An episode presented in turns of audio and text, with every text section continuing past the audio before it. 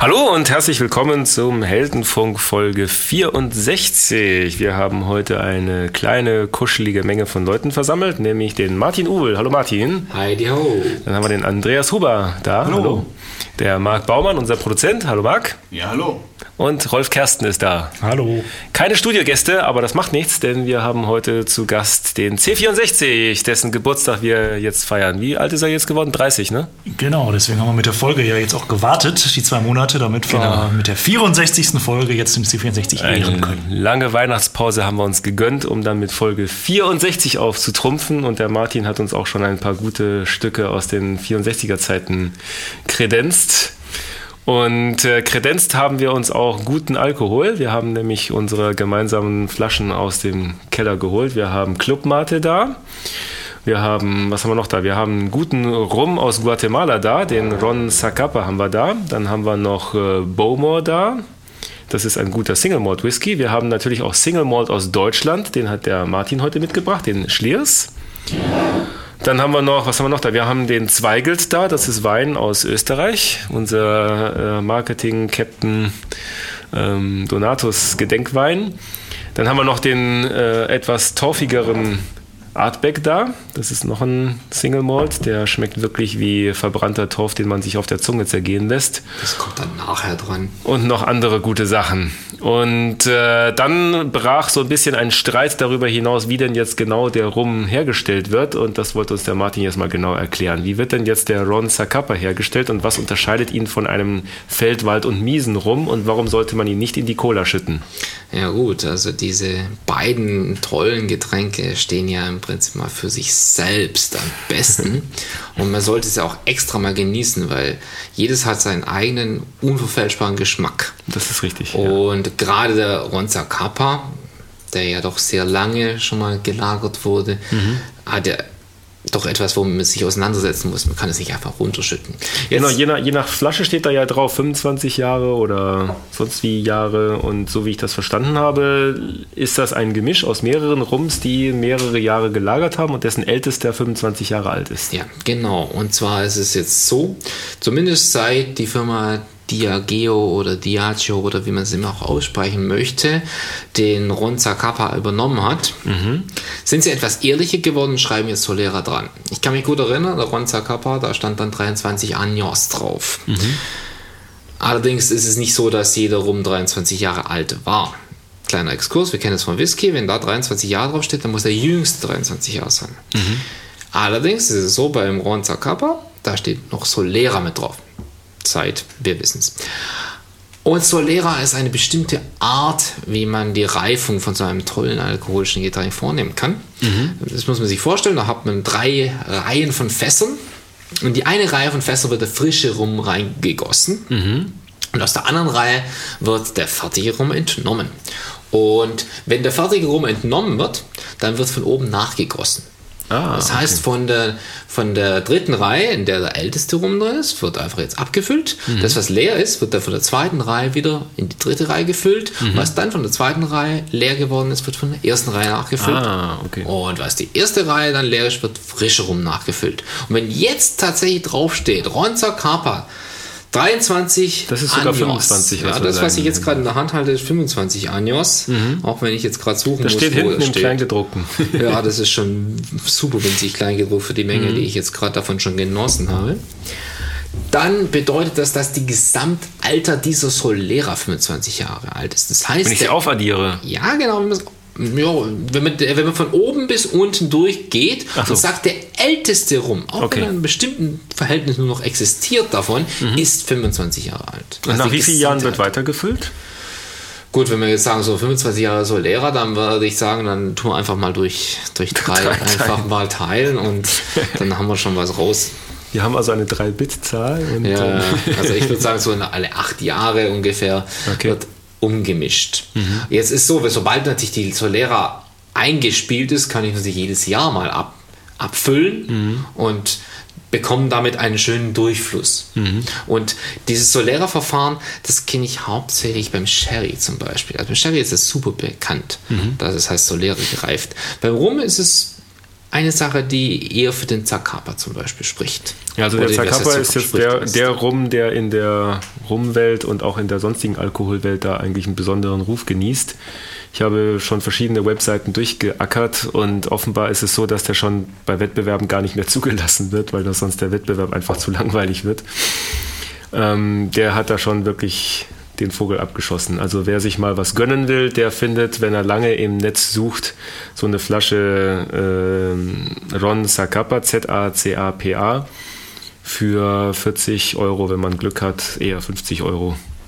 Ja, also Wie einen hat- guten Single Malt Der auch. Zacapa, den kenne ich so, der fängt bei dem 23 Años, das ist die normale Version an und den kann man sich auch schon ganz gut gönnen.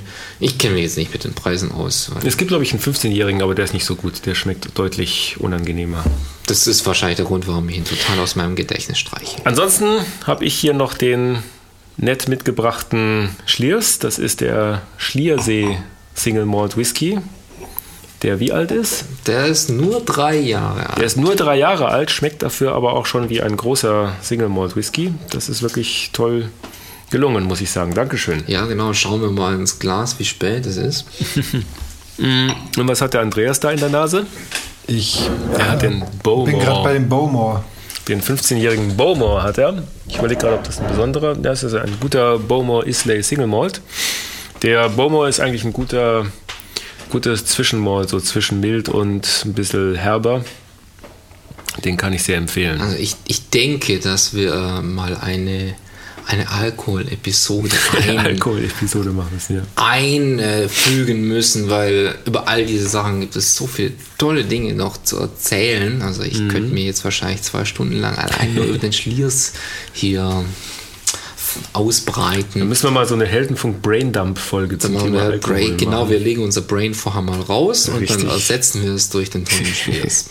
ja, genau. Und äh, in, diesem, in diesem Motto dann äh, Slangeva, das ist dann nochmal was, wo wir wahrscheinlich dann in unserer Alkohol-Episode klären müssen, was ihr da gerade gesagt habt. Genau. Aber da wir unser Brain noch haben, sollten wir uns jetzt auch noch mit äh, großen, brainigen Themen befassen. Schließlich sind wir hier ja ein IT-Podcast. Und da haben wir uns ein wirklich äh, großhirniges Thema für euch überlegt. Und zwar ist das ein Thema, das in letzter Zeit jetzt immer stärker aufkommt. Obwohl ich das schon zum ersten Mal in 2009 davon gehört habe. Und das Thema heute ist Big Data. Und Big Data ist jetzt ein Thema, das so langsam von den IT-Firmen dieser Welt neu ausgepackt wird, weil es nämlich diesen wunderbaren Graben überwinden versucht, den Chasm von, wie hieß der Typ? Gordon Moore. Gordon Moore, Nee, ich, nee, ne? nee. War das Geoffrey Gordon? Moore. Geoffrey Gordon Moore. Gordon Moore hat, Gordon Moore, was äh, war bei was Intel. Genau. Geoffrey Moore hat ja irgendwann mal die Theorie aufgestellt, dass neue innovative Technologien am Anfang erstmal nur den Freaks vorbehalten sind. Dann gibt es die Early Adopter, die immer noch so ein bisschen schief angeguckt werden. Und wenn eine neue Technologie den Sprung schafft über den Graben, den Chasm, zwischen den Early Adoptern und der Early Majority, also den frühen Massenvertretern dieser Technologie, dann hat eine Technologie es wirklich geschafft. Und äh, wir glauben, dass wir kurz davor stehen, dass Big Data als Thema es schafft, zum Hype aufzusteigen und von einer Early Majority genutzt zu werden. Und deswegen dachten wir, dass wir heute mal unsere Folge dem Thema Big Data widmen. Was ist denn Dazu- eigentlich Big Data? Dazu in den Show Notes Crossing the Chasm zum Nachlesen. Das ist ein schönes Buch, das kann man gut. Da Ja. versteht man endlich mal, was sich hinter den ganzen Hypes so verbirgt und wie die Zyklen funktionieren. Und, Und so. ob es überhaupt Hypes sind oder ob da tatsächlich was dahinter steckt und was das motiviert. Ja. Und seid ihr Early Adopters oder seid ihr Late Majority? Oder seid ihr schon Laggards? so wie die Leute, die immer noch beim C64, vom C64 rumhängen und versuchen, Webbrowser drauf zu implementieren. Ja, gut, das sind natürlich dann schon wieder coole Nerds wie wir. Genau, nach den Laggards kommt dann nämlich die coolen, da lassen wir die Kategorie überlegen, so die coolen Rentner oder sowas, die, die mit dem C64 ihre Mail lesen. Gut, Big Data. Was ist eigentlich Big Data? Ich glaube, wenn man da die Leute fragt, jeder hat eine andere Definition davon. Mhm. Da gibt es ganz, so viele, so ist, ne? ganz viele verschiedene Technologien. Vielleicht sollten wir da erstmal so ein paar Stichworte auseinandersortieren, so ähnlich wie wir es damals bei unserem letzten Hypewort-Podcast mal gemacht haben mit dem Cloud. Cloud Computing, genau. Big Genau, Data. Also, also- Big Data ist eigentlich erstmal selbsterklärend. Das sind halt ganz, wirklich ganz doll große Datenmengen, oder? Datenmengen, die man früher weggeschmissen hätte, Weil man sie einfach nicht. Wenn man auf einem Feuerwehrschlauch trinken wollte, ist man Genau. halt erstickt. Daten wie aus dem Feuerwehrschlauch, genau. Und heute kann man was damit tun. Heute kann man Daten ja auf viele verteilte billige x86-Kisten werfen, wenn man sich vorher eine schlaue Software überlegt hat, die in der Lage ist, diese Datenflut überhaupt aufzunehmen. Und ähm, dann muss man aber auch was aus diesen Daten machen. Das ist eigentlich das, worum es bei Big Data geht. Es gibt tatsächlich den Fall eines Kunden, der äh, alle seine Gesundheitsdaten von allen seinen Patienten gesammelt hat, weil da könnte ja noch was draus werden. Der sammelt heute noch und hat nichts damit gemacht. Das ist Uh, natürlich Privacy. langweilig. Es ist zwar heldenhaft, aber trotzdem irgendwie langweilig, wenn man aus den Daten nichts macht. Big Data ist aber schon so ein bisschen die Bewegung, zu versuchen, was aus den vielen Daten zu machen. Und da kommen wir zu den, so langsam zu den vier Vs, die zwischen Big Data kommen. Das erste V wäre Volume, also viele, viele Daten. Und das C-Rohr, Also die kleine, die kleine Variante von Big Data wären dann mehrere Terabyte. Da fängt es so langsam an zu werden, aber so richtig Big Data ist es nur, wenn man sich an das Petabyte nähert. Also so Dimensionen wie Daten, die aus dem äh, Teilchenbeschleuniger rauskommen, so CERN-mäßig, oder Daten, die man so einen Tag lang auf Twitter sammeln kann. Oder Ja, wobei alle- das gar nicht so viel ist, habe ich jetzt gelesen. Also Twitter, so. Twitter pro Tag sind 8 Terabyte. Also das würde man ja heutzutage in seinem Home-Server sogar noch speichern können. Jedenfalls einen, Also einen Monat einen Twitter. Tag halt. Ne? Eine, Ohne Probleme eigentlich. Ab einem Monat Twitter fängt es an, interessant zu werden, sag ich mal. Das ist auch die Grenze, ab der man bei Twitter noch kostenlos sich Tweets zu Testzwecken herunterladen kann, habe ich irgendwo gehört. Aber wenn man jetzt halt auf der anderen Seite, jetzt mal das Beispiel Twitter nimmt, 8 Terabyte Daten durch 140 Zeichen, Das wie viele Datensätze, viele also wie viel, wie viel Index- und Inhaltspärchen Mhm. sind das und wie schnell durchsuche ich die dann? Ich glaube, darum geht es auch vor allem, ne? dass ich halt äh, durch diese Datenmengen halt jetzt mit herkömmlichen Technologien nicht mehr, nicht mehr so schnell, nicht mehr so schnell durchkomme. Genau, her herkömmlich ist auch so ein bisschen Teil der Definition. Also so große Datenmengen, dass man sie niemals, dass, dass sie niemand guten Gewissens auf eine normale Datenbank packen würde.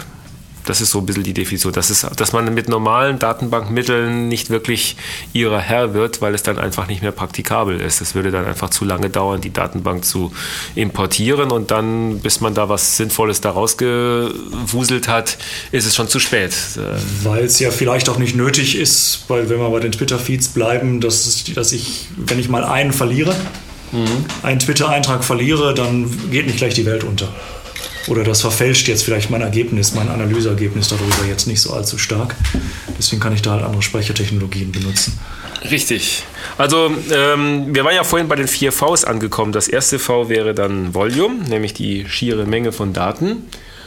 Und ähm, das zweite V oder eins der vier Vs, was dann eine, eine Rolle spielt, wäre vielleicht äh, Velocity, nämlich dass man diese Daten in gewisser Geschwindigkeit auswerten möchte und nicht erst in einem Monat äh, mit dem Ergebnis unserer Daten kommen möchte.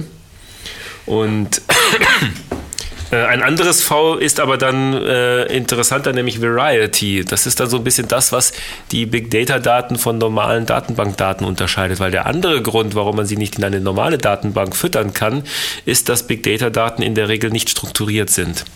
Wenn ich also äh, zum Beispiel alle möglichen Tweets von einem Monat betrachte, dann sind das zwar alles insofern strukturiert, als dass es immer 140 Zeichen sind und daran ein Datum hängt, aber was für Informationen sich in diesen 140 Zeichen befinden, das muss ich erst noch irgendwie aufwendig rausfutzeln. Das ist nicht, es ist keine, es gibt kein Schema, was ich in meine 140 Zeichen bringen kann und was mir daraus extrahiert, über welches Thema getweetet wird oder welche Firmen in diesem Tweet angesprochen werden oder äh, ob dieser Tweet jetzt irgendwie eine Qualität hat, wie zum Beispiel positiv, negativ oder hoffnungsvoll oder depressiv oder was weiß ich ist. Ne? Das heißt also, ich habe eigentlich nur erstmal mit nackten Strings zu tun und muss diese, diese, diese, diesen Wert oder diesen, die, die, die Semantik oder das, was diese Daten bedeuten, die muss ich erst noch rein interpretieren. Und das ist auch ein, ein wesentlicher Faktor von Big Data. Ja, das ist irgendwie so der Unterschied in der Bibliothek zwischen, den, zwischen dem, dem, Such, dem Suchindex, den ganzen Karteikärtchen, mhm. wer sich da noch dran erinnert, und dem Inhalt der Bücher selber. Mhm. Der, auch der Inhalt der Bücher hat Struktur in irgendeiner Weise, aber halt jetzt nicht, entspricht jetzt keinem Datenmodell oder keinem genau. Schema. Das heißt, MapReduce wäre praktisch, du ähm, holst dir 30 Studenten und schickst die los, damit sie alle Bücher durchschauen und ähm, die, der klassische Ansatz wäre, du suchst nur im, im Index. Ja, richtig. Also zu MapReduce kommen wir später noch. Aber du, du hast ja schon das eines der wesentlichen Stichworte angepackt. Also wir haben Volume ist die Größe, wir haben Variety, die Daten können alles Mögliche sein. Twitter-Daten sind ja noch einfach zu erfassen, aber wenn ich jetzt hier anfange, äh, alle möglichen Web-Geschichten durchzunudeln oder wenn ich mir jetzt Sensordaten angucke oder sonst was, dann kriege ich ja alle möglichen Datentypen. Ähm, Velocity hatten wir auch. Wir wollen Ergebnisse relativ frühzeitig haben. Wir wollen schon möglichst in Echtzeit oder zumindest innerhalb von Stunden wissen, worum es geht bei unseren Twitter-Meldungen, weil Twitter sind ja sehr kurzlebig. Was auf Twitter jetzt jemand heute gut findet, ist morgen schon veraltet. Und das vierte V ist natürlich das, was jetzt so in der Geschäftswelt interessant ist, nämlich Value. Wie kann ich jetzt aus gigantischen Mengen von Daten, die für sich erstmal völlig wertlos sind, also wenn ich mir wie viele Tweets waren das jetzt pro Tag? 8, Terabyte. Na, lass 6 mal. mal 10 hoch 10. Also 8 Millionen, wenn ich mir jetzt Millionen von Tweets am Tag angucke. 60 Milliarden Tweets sind das dann, ne? Wenn ich mir Millionen von Tweets am Tag angucke und ein paar davon fallen raus, dann tut das nicht weh, weil jeder Tweet für sich erstmal nicht viel wert ist. Die Kunst ist jetzt durch geschickte Analyse und durch geschicktes Destillieren, da sind wir wieder beim Alkohol, von ja. Daten, durch geschicktes Destillieren von Daten aus diesen vielen, vielen, vielen Millionen von Datensätzen irgendwas Wertvolles herauszufischen. Also richtig nach Gold im, Daten, äh, im Datenfluss zu suchen. Und das ist eigentlich die, die Aufgabe und das ist auch das Interessante an Big Data. Wie kann ich mir aus ähm, scheinbar unschuldigen Daten wie das, was die Leute so twittern, mir so ein paar Juwelen raus analysieren, aus denen ich was machen kann. Und da gibt es ja die haarsträubendsten Beispiele, was heute so innovative Firmen mit Big Data so anstellen. Also was ich so gehört habe, ist zum Beispiel, es gibt da eine Fluggesellschaft, die gezielt auf Twitter herausfindet, ähm, nicht nur welcher Flug gerade verspätet ist, das wissen die Fluggesellschaften ja selber, sondern die suchen sich dann die Fluggäste heraus, die sichtlich genervt sind, weil ihr Flug gecancelt wurde oder verspätet ist und sie den Anschlussflieger nicht gekriegt haben und korrelieren diese Leute damit, wie wertvoll sie in ihrem sozialen Netzwerk sind. Da gibt es ja eine Firma, die heißt Cloud, die, also nicht Cloud wie die Wolke, sondern K-L-O-U-T, die im Grunde Twitter-User und andere Social Network-User bewertet nach ihrem Einfluss. Das heißt, die suchen sich aus allen ihren Twitter-Kunden die Kunden heraus, die besonders Einfluss auf ihre Follower haben und dann finden sie heraus, ob die zufällig in einem Flug feststecken, der jetzt gecancelt wurde, der verspätet ist und so weiter und kümmern sich um diese Leute ganz besonders gut und ganz besonders rührend, damit die dann nachher äh, twittern, boah, der Flug war zwar verspätet, aber dank der Fluglinie, das kann jetzt jede Fluglinie sein, habe ich meinen Anschlussflieger doch noch gekriegt, das nenne ich Service und sie dadurch irgendeinen Vorteil bekommen. Also das ist schon interessant, was man da eigentlich aus diesen Daten so alles machen kann. Ja, es ist halt, auf der anderen Seite ist es natürlich fast, fast jedes zweite Beispiel, was man zu Big Data findet, ist halt jetzt noch, noch der noch bessere Überwachungsstaat oder der noch bessere Couponversender. Ne? Ich komme mhm. so das. Ich, ich komme ich komm in einen Laden und der Laden erkennt mich und sagt, hey, du bist zum dritten Mal da und ja. äh, jetzt kriegst du Rabatt. Ja, also eigentlich, also viele Beispiele, die ich so mitkriege, die jetzt unter Big Data verkauft werden, die sind für mich ganz klassische Data Warehouse Beispiele. Also ob ich jetzt in einen Laden reinkomme und der Ladenbesitzer erkennt mich und bietet mir dann gleich die Whisky-Sorte an, die mich anlacht und die ich besonders gut finde, oder ob ich das klassische Beispiel vom ich stehe an der Supermarktkasse, bin über 30 und dann wird mir Windeln gleich angeboten, weil ich als 30-Jähriger mit der und der Wahrscheinlichkeit Windeln kaufen muss da sehe ich den großen Unterschied Bogen? nicht. Ähm, da finde ich schon andere Sachen interessanter, wie zum Beispiel, dass Google jetzt systematisch die Suchergebnisse auswertet, die sie da so präsentiert bekommen von ihren Millionen von Usern und dann herausfindet, wo denn die nächsten ähm, Grippetrends sind und dann darüber dann die ganzen Krankenhäuser vorwarnt und sagt, da schwimmt eine Grippewelle auf dich zu, bevor das Krankenhaus weiß, was mit ihm geschieht. Ja. Das finde ich interessanter. Ja, ja, das sind so typische Big Data Beispiele, die ich jetzt wirklich gut finde. Oder die Stau, der Staualgorithmus da von Google Maps, der halt alle Android-Handys ortet. Aha. Genau. Ohne dass die Benutzer das vermutlich wissen in ihr, im, im Normalfall und daraus Die haben halt das garantiert die, irgendwann abgenickt und nicht verstanden. Die, Durchschnitts, die Durchschnittsgeschwindigkeit aller Android-Handys gibt halt Hinweise auf Stau. Durch den Kauf hat man das abgenickt wahrscheinlich. Das ist, dann, das ist aber da auch das, was TomTom gerne macht, nämlich, das ist das, was, was ich so gut an, an diesem TomTom-Navigationssystem finde, damit es nicht immer nur Google ist. Ähm, ich habe so ein TomTom-Navigationssystem und irgendwann hat TomTom angefangen, SIM-Karten in ihre Navigationssysteme einzubauen, die aber gar nicht so beworben werden, sondern da steht einfach nur drin, das Navigationssystem kriegt immer alle mit, wann die nächsten Updates sind. Aber in Wirklichkeit ist da eine SIM-Karte drin, die auch mit irgendeinem Vertrag, den TomTom mit einem der großen Mobilfunkbetreiber äh, hat, gekoppelt ist. Und darüber weiß dann TomTom immer genau Bescheid, wer wie schnell wo unterwegs ist. Und darüber kann TomTom dann die Staumeldungen ähm, bekommen. Und da gab es ja auch den interessanten Fall, dass TomTom seine Stau- und Geschwindigkeitsdaten verkauft hat an den belgischen Staat die das angeblich für ihre Verkehrsplanung kaufen wollten. Aber in Wirklichkeit hat dann die Polizei auf der Basis herausgefunden, an welcher Straße es sich am meisten lohnt zu blitzen. Weil sie in diesem Datenwust, in den Big Data Datenwust, einfach nach den Koordinaten gesucht haben, wo mit, einer, mit der höchsten Wahrscheinlichkeit die Leute die Geschwindigkeitsvorgaben übertreten. Und damit haben sie dann ihre Blitz, Blitzer Positionen optimiert. Haben aber dann wahrscheinlich nicht die geblitzt, die eine hohe Wahrscheinlichkeit haben, darüber dann zu twittern, dass sie geblitzt werden, weil das wird hier wieder die anderen abschrecken. Genau. In Zukunft wird man dann mit der Mobiltelefonrechnung auch gleich seine Geschwindigkeitsübertretungen begleichen können.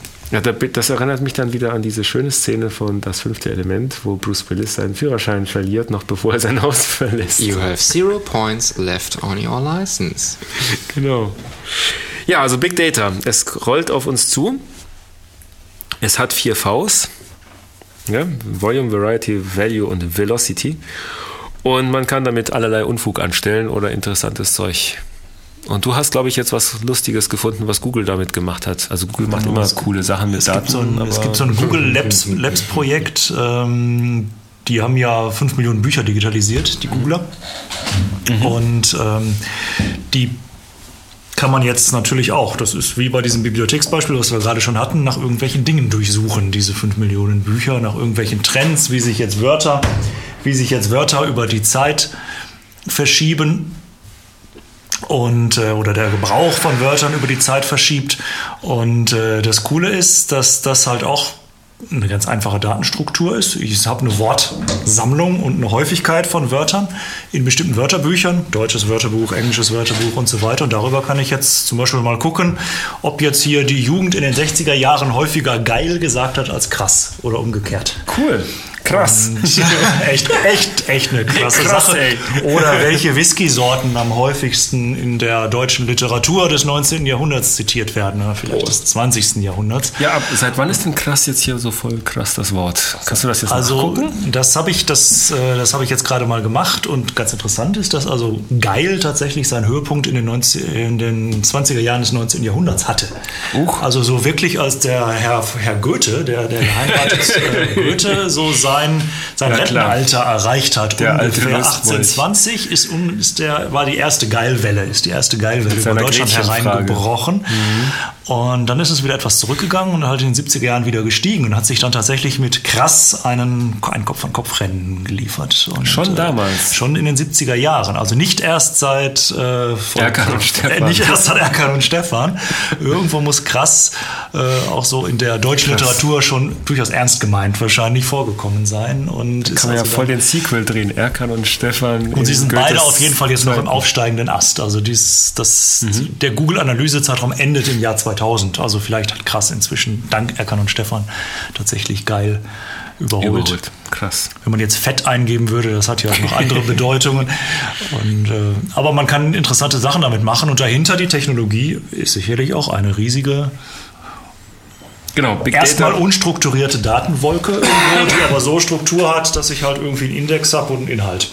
Ja, die, die Kunst ist halt, ähm, kreativ mit diesen Daten umzugehen. Also die, die Kunst ist erstmal, diese Daten überhaupt zu sammeln, ohne dass man dabei jetzt ohne dass einem die Rechner durchschmelzen sozusagen. Das heißt also, die Kunst ist halt, ähm, die Daten so skalierbar zu sammeln, dass man sie dann nachher auch weiterverarbeiten kann. Und da hat sich ja mit einiger, nach einiger Zeit so ein bisschen nach einigem Ausprobieren dank Yahoo und dank Google äh, verschiedene Technologien durchgesetzt. Eine davon ist zum Beispiel Hadoop, ein Framework zum Programmieren von Big Data Anwendungen, das unter anderem mit dem Hadoop-Filesystem ein verteiltes sehr, sehr schlankes, verteiltes, sehr skalierbares Filesystem reingebracht hat, in das man diese großen Datenmengen einfach so reinschütten kann ohne jetzt Angst zu haben, dass man überfordert wird. Es kann natürlich passieren, dass das ein oder andere Datum dabei verloren geht, aber das ist ja nicht so schlimm. Es, ist, es geht halt nicht darum, dass man alles wirklich transaktionssicher und äh, super genau erfasst, sondern es geht nur darum, dass man den, den, den, nicht den Wasserhahn, sondern den Hydranten aufmachen kann, ohne dass man dabei jetzt äh, ertrinkt. Mhm.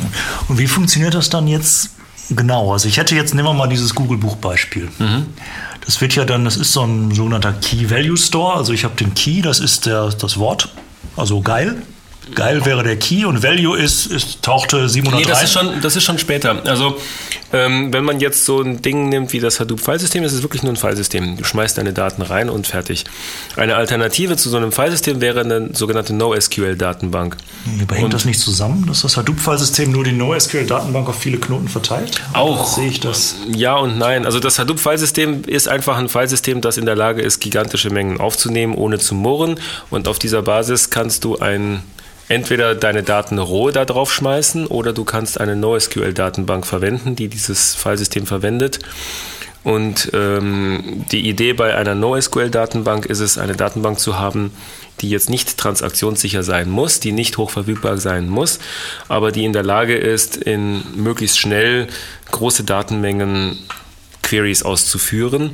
Und dabei geht man den Kompromiss ein, dass die Datenmengen eben nicht wirklich strukturiert sind. Und da kommt dieses Key Value Store in, ins Spiel. Und ein Key Value Store ist wirklich nur ein, ein, ein Datenbankmodell, bei dem du ein Datum speicherst, was alles sein kann. Ein 140 Zeichen String, ein Buch eine Seite von einem Buch oder was weiß ich immer. Und, äh, und dem gibst du nochmal einen Schlüssel mit. Das kann irgendeine ID sein, mit der du diese Daten wiederkriegen willst. Das muss also eine Unique ID sein. Das heißt also, wenn du zum Beispiel Bücher speichern würdest, wäre diese ID die ISBN-Nummer mhm. zum Beispiel. Oder ein Hash, den du über alle Seiten generiert hast. Es ist nicht zwingend vorgeschrieben, dass du irgendeine logische ID nehmen musst. Es kann auch irgendwas sein. Oder wenn du Twitter-Meldungen äh, erfasst, dann ist das die Twitter-ID, die Tweet-ID sozusagen. Und dann hast du erstmal Rohdaten. Und diese, das, was du jetzt als Beispiel genommen hast, zum Beispiel, ähm, wie oft hat einer geil gesagt oder sowas, das ist ja schon verarbeitete, kondensierte und äh, wertvoll gemachte Daten, die hast du ja am Anfang noch gar nicht. Am Anfang hast du nur rohe Wörter, die aus den Büchern da Stimmt. eingespeichert wurden. Ne? Das heißt also, der erste Schritt ist erstmal die Daten aufzunehmen dieser Prozess heißt dann natürlich to acquire. Und ähm, das heißt also mit, mit Hadoop-Filesystem oder mit einer NoSQL-Datenbank, da gibt es inzwischen viele, CouchDB und MongoDB und Oracle hat auch eine NoSQL-Datenbank, die heißt dann ganz kreativ Oracle NoSQL Database, ähm, nimmst du erstmal die Daten auf. Und dann kommt das, was der Andreas ins Spiel gebracht hat, wenn du dann diese Daten erstmal hast und du versuchst, sie so ein bisschen zu verdichten, so ein bisschen zu destillieren, dann kommt dieser MapReduce-Algorithmus rein. Und wie funktioniert denn jetzt MapReduce? Also es ist im Prinzip so, dass äh, man halt nicht die Daten irgendwie in den, an den verarbeitenden Rechner holt und dort ein Query macht, wie man es bei einer klassischen Datenbank machen würde, mhm. sondern ähm, das MapReduce sind eigentlich zwei Mini-Programme, die man auf die ganzen Speicherknoten loslässt. Also der erste Schritt ist Mappen, das heißt, er nimmt diese Rohdaten, die auf der Platte liegen, und führt eine Transformation durch. Mhm.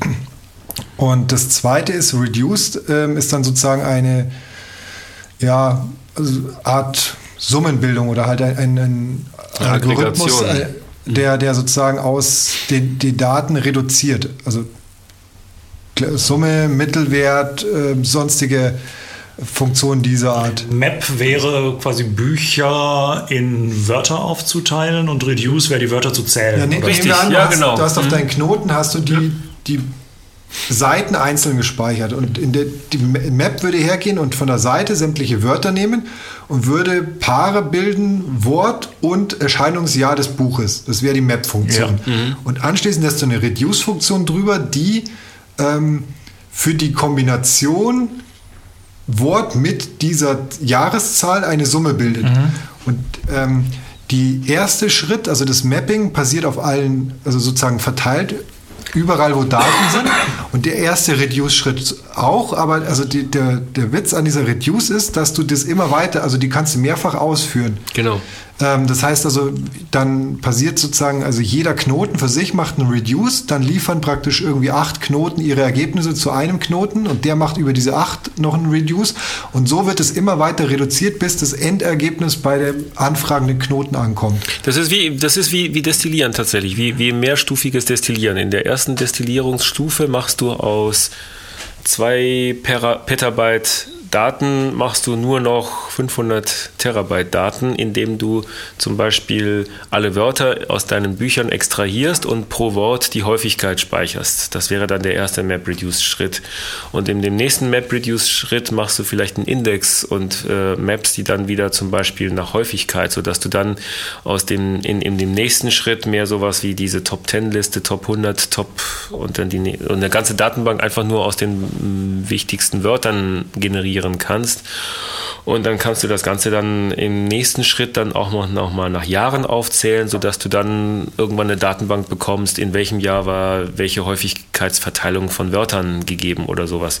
Das heißt also, du nimmst diese Datenbank und kochst die immer weiter ein und bei jedem Durchlaufen des MapReduce-Prozesses werden die Daten, die du bekommst, kleiner, aber dafür auch wertvoller, weil sie dann einfach mehr Meaning heißt es im Englischen, im Deutschen wäre das mehr Sinn ergeben oder mehr. Ja, ja, sie sind vorreduziert und vorsortiert. Mehr Sinnhaftigkeit da drin haben, genau.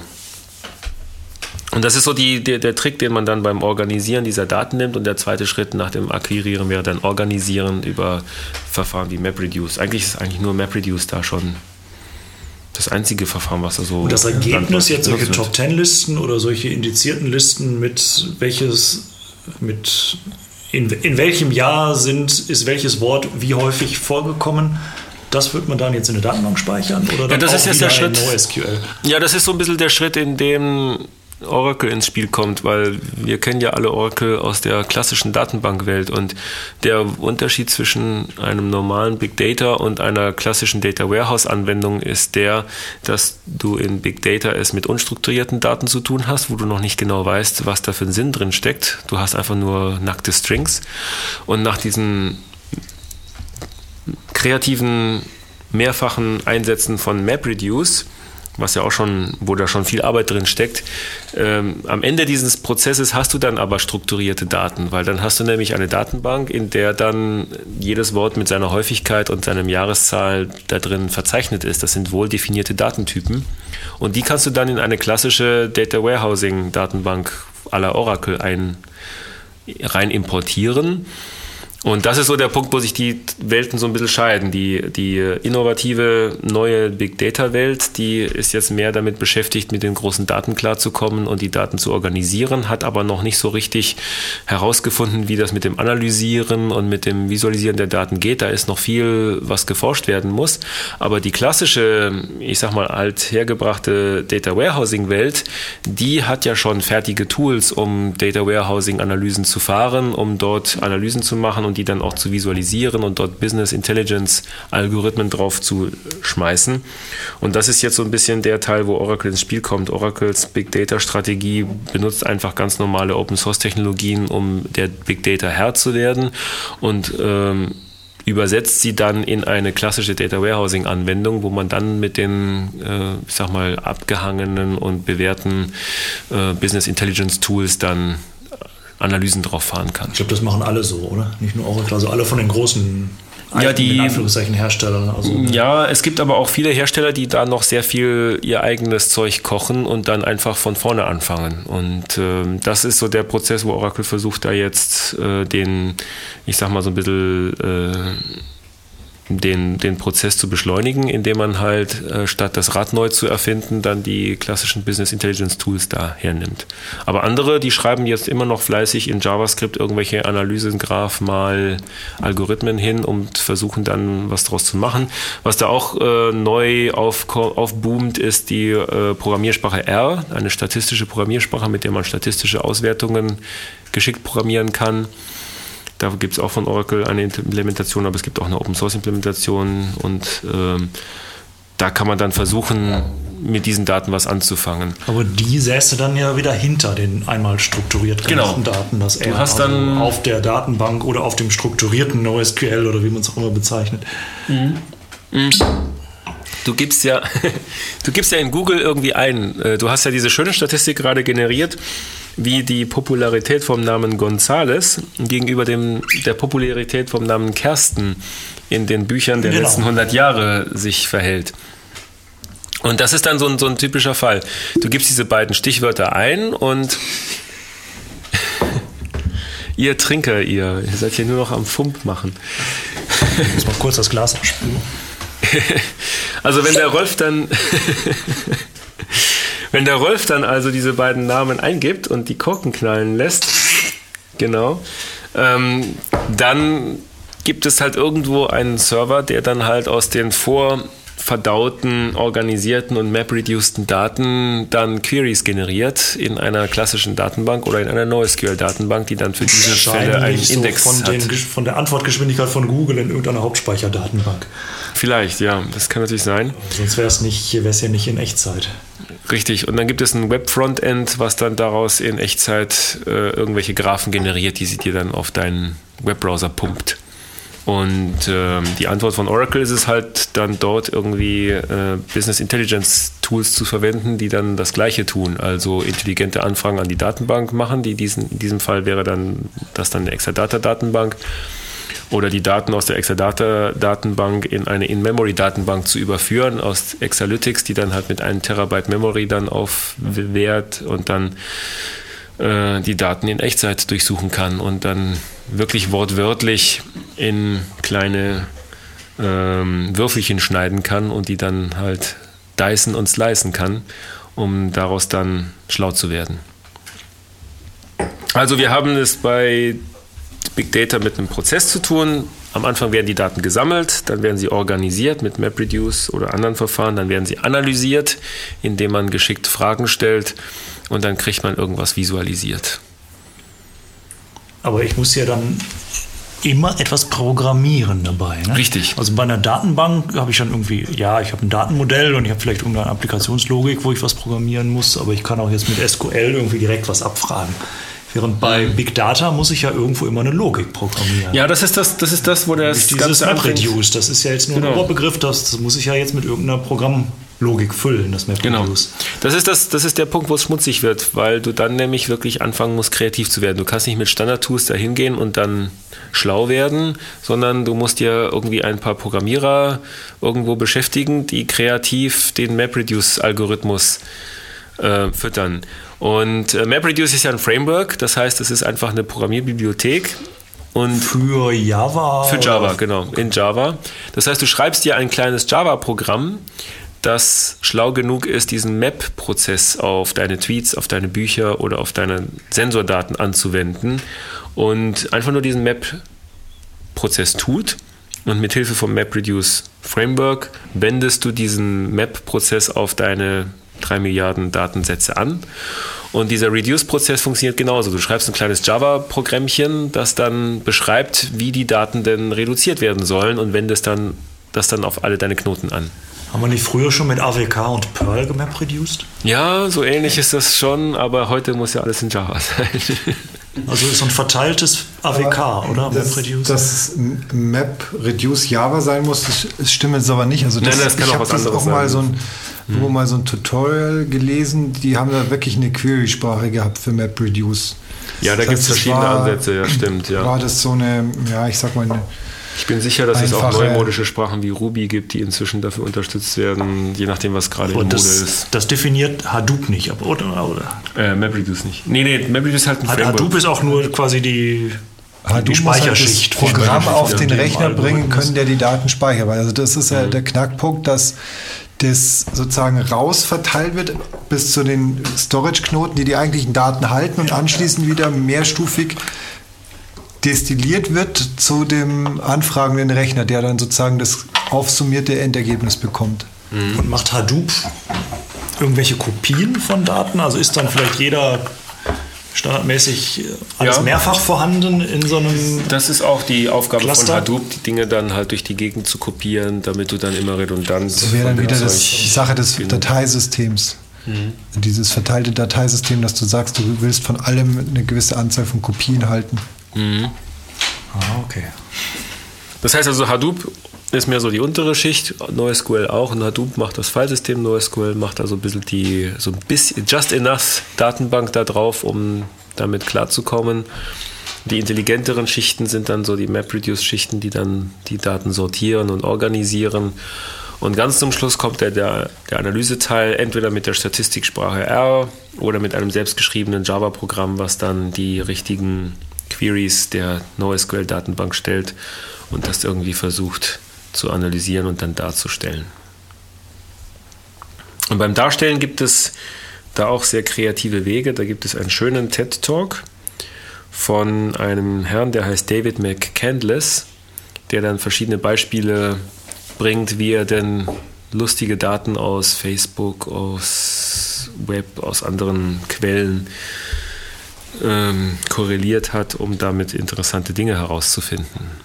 Also was ich besonders schön finde, ist diese Timeline, wo dann bestimmte Ängste dargestellt werden. Also das Ja, ist so genau. die, die, die Anzahl von Nennungen von, was war das nochmal? Die Swine- Vogelgrippe, und SARS und so Schweinegrippe und, und- SARS und, ja, so weiter. Und da gab es einen besonders großen Peak.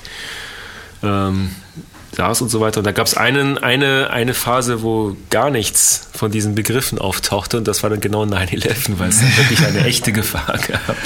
Ja, ganz besonders schön in dem TED Talk fand ich, wo er sich selber vorgestellt hat als einer, der also nie Design studiert oder gelernt hat. Mhm. Er war also irgendwie Ingenieur und ist halt irgendwie so durch, einfach durch die Schönheit der Daten zum, zum Design gekommen. Zum Designer also die Daten haben quasi aus sich selber geleuchtet. Und, Also schöner TED-Talk, gut investierte 19 Minuten, glaube ich. Ich fand ja das Break-up-Diagramm sehr schön. Oh, das war ja, gut. mit, mit dem Tiefpunkt kurz nach Weihnachten Ja, und dem, genau. immer montags mehr Immer in der montags, Woche. ja. Und am meisten war es dann kurz nach dem Valentinstag oder so. Ja, eine ja, Woche danach Oder, oder eine Woche davor, glaube ich, damit sie alle noch reinen Tisch machen vom Valentinstag. Das war fies, ja. Ja, und, das, und das basiert auf Facebook-Status, das muss man sich mal vorstellen. ne? Ja, da kommt man offensichtlich ran. Aber überhaupt die, dieses schöne Darstellen von Daten ist natürlich Das ist auch so eine eine. Angelegenheit. Ja, ja. Also ich meine, ich habe da ein paar Sachen gefunden. Ja, was einem, hast du denn da alles gefunden? Auf einem interessanten, ja, du hast ein paar XKCD-Cartoons Genau, gefunden. XKCD sollte ja den, dem geneigten Zuhörer hier ein Begriff sein und XKCD hat sich immer wieder mal um die schön Sichtbarmachung von Daten gekümmert. Und eine Sache, die, die leider sagen wir so, am Anfang letzten Jahres zu einer traurigen Berühmtheit gekommen ist, war mal wieder die Radioaktivität. Und äh, er hat sich da mal ganz genau darüber ausgelassen, wie denn verschiedene Radioaktivitätsdosen miteinander vergleichbar sind. Was bedeutet es denn, wenn ich eine Banane esse oder ob ich mir die Brust röntgen lasse? Und das wird da mal im Verhältnis gesehen. Das, das finde ich sehr, sehr, sehr schön. Äh, eine von seinen neueren Sachen war auch mal, die ganzen Geldmengen in Verhältnis zu setzen. Äh, was, was, haben, was, was geben wir denn aus? Was gibt Amerika aus? Das ist ja alles ziemlich amerikazentrisch. Und eine andere Sache, wo, wo auch eine interessante Visualisierung schon ein bisschen zurückliegt bei XKCD, das ist Internet-Communities. Also vielleicht hat jemand von euch diese Internet-Community Maps gesehen, wo er versucht, ja. eine Art Weltkarte aufzubauen, in denen zum Beispiel die, die Wikipedia ver, vermerkt ist oder Facebook vermerkt ist oder zumindest damals noch MySpace vermerkt war und einige Sachen, ja, die Ja. sich auch massiv ändern. Usenet. Ja, Usenet zum Beispiel. The Sunken Ilk Islands oder so ähnlich. Das ist auch das Interessante an der Visualisierung von Daten, nämlich die Kunst, diese Daten begreifbar zu machen. Und zwar im wahrsten Sinne des Wortes. Wenn dann nämlich in der Tagesschau mal wieder erzählt wird, dass irgendwie ein Haushaltsplan um drei Milliarden über, überzogen wurde oder sowas, dann kann sich ja kein normaler Bürger was drunter vorstellen, weil wir alle äh, genug Stress haben, unsere paar tausend Euro im Monat zusammenzukratzen, um die Miete zu bezahlen. Zumindest hier in München. Da gibt es Aber- übrigens einen geilen Twitter-Handle, ich weiß nicht, ob ihr dem schon folgt, der heißt Chartporn. der hat nur solche, immer so einen pro. Tag. Der ist sehr, sehr gut. Und ähm, ja, und die, die Kunst ist es halt, diese Zahlenmengen irgendwie begreifbar zu machen. Was ist, was bedeutet es denn jetzt für mich, hier in Deutschland zu sitzen, während in Fukushima das Kraftwerk abbrennt? Und wie verhält sich jetzt die Menge an Radioaktivität, die ich dadurch bekomme, im Vergleich zu einer Banane, die ich esse oder nicht Ja. esse? Ne? Insbesondere, wo wir ja gerade durch das Ereignis, das auch schon viele, viele, viele, viele Jahre her ist, in Tschernobyl, so vorbelastet sind. Aber wir haben es ja gerade vorher noch ein bisschen von Daten und Zusammensammeln von Daten gehabt. Ich kann noch ein weiteres interessantes, ja, ich, ich hasse es eigentlich Blog zu nennen. Also es ist jemand, der beobachtet und seine Beobachtungen in einer auf seiner Webseite veröffentlicht. Das ist sollte auch äh, wahrscheinlich einigen von uns bekannt sein. Das ist Simco, Horace Dadio, der Wirtschaftsdaten hier sammelt, die frei verfügbar sind und diese dann in interessanten Diagrammen aufbereitet. Und eins von den interessantesten äh, von den interessanten Posts, die er letzte Zeit gemacht hat, war The Rise and Fall of Personal Computing. Und hier wird einmal angezeigt, wenn man sich mal ein bisschen anschaut, die normale Computing-Landschaft mit den Herstellern, die wir so kennen, und den Produkten, die wir so kennen, und dann mal den Produkten, die erst in den letzten paar Jahren neu rausgekommen sind, wie eben den Smartphones und den Tablets. Und wie sich das im Endeffekt auswirkt, je nachdem, ob ob man äh, sagt, die Smartphones, die Tablets sind Computer oder sind nicht Computer. Das äh, überlasse ich dem geneigten Zuhörer mal das entscheiden. Ich denke, in den Show Notes werden wir den entsprechenden Link vorfinden. Da ist dann ein Diagramm mit und ohne. Und das ist interessant. Und das ist interessant, was man sich da vielleicht denken sollte, wenn man Mr. Ballmer oder naja, jetzt Mr. Tim Cook ist. Die Geschwindigkeit von diesen Wellen wird halt immer, die Ausschläge werden höher und die Geschwindigkeit des Steigens wird, wird stärker. Also da auf, der, auf dem Chart ist halt so die 64er-Kurve, um da wieder darauf zurückzukommen. Also quasi die höchste, die höchsten Verkaufszahlen von 64er ist halt oben das Maximum und dann geht es langsam ab, dann kommt die PC-Kurve und dann kommt irgendwann die, die Smartphone-Kurve und die Tablet-Kurve und das wird halt immer größer und immer stärker das- und immer, ja. immer kurzatmiger sozusagen. massiv zu auch. Ja. Was auch wieder zu diesem Buchtrend da wieder eine ganz interessante, interessante Beziehung hat. Da haben nämlich diese Google Books Analysatoren mal geguckt, das Wort 1950 hatte ja irgendwie überhaupt gar keine Bedeutung bis 1949. Und 1950 war es auf einmal schwer in Mode in Büchern aus dem Jahr und hat so ungefähr so drei, vier Jahre später war die Welle dann noch vorhanden. Das heißt, er hat dann immer das, das Jahr der letzten, die letzten fünf Jahre waren immer noch interessant. Und interessanterweise ist diese ist dieser Abstand auch kürzer geworden seitdem. Also das Jahr 1990 war schon nur noch drei Jahre interessant und das Jahr 2000 war nur noch zwei Jahre interessant. Dann wurde es nicht mehr erwähnt. Das Jahr 2000 Ja, ist vielleicht ein schlechtes Beispiel. Das noch Doch dem Jahr 2000 weine ich ja hinterher, weil als ich noch Kind war, war das Jahr 2000 synonym mit die Zukunft. Und irgendwann war das Jahr 2000 da. Ne? Ich meine, wir erinnern uns an 2001 Odyssee im Weltraum. Naja gut, das ist jetzt 2001 und nicht 2000, aber ich denke, diese kleine Fehlermarge wird man noch tolerieren können. Aber äh, Jetzt seit dem Jahr 2000 ist der Zauber von Zukunft, so Party Like It's 1999 ne? oder Mondbasis Alpha, die, Mondbasis ja, Alpha, die die Klasse damals von im Original 1999. nämlich UFO. Moonbase 1999, glaube ich, hieß oder irgendwie ähm, Space 1999. Space 1999 hieß. Es schreit ja nach einem Movie-Episoden.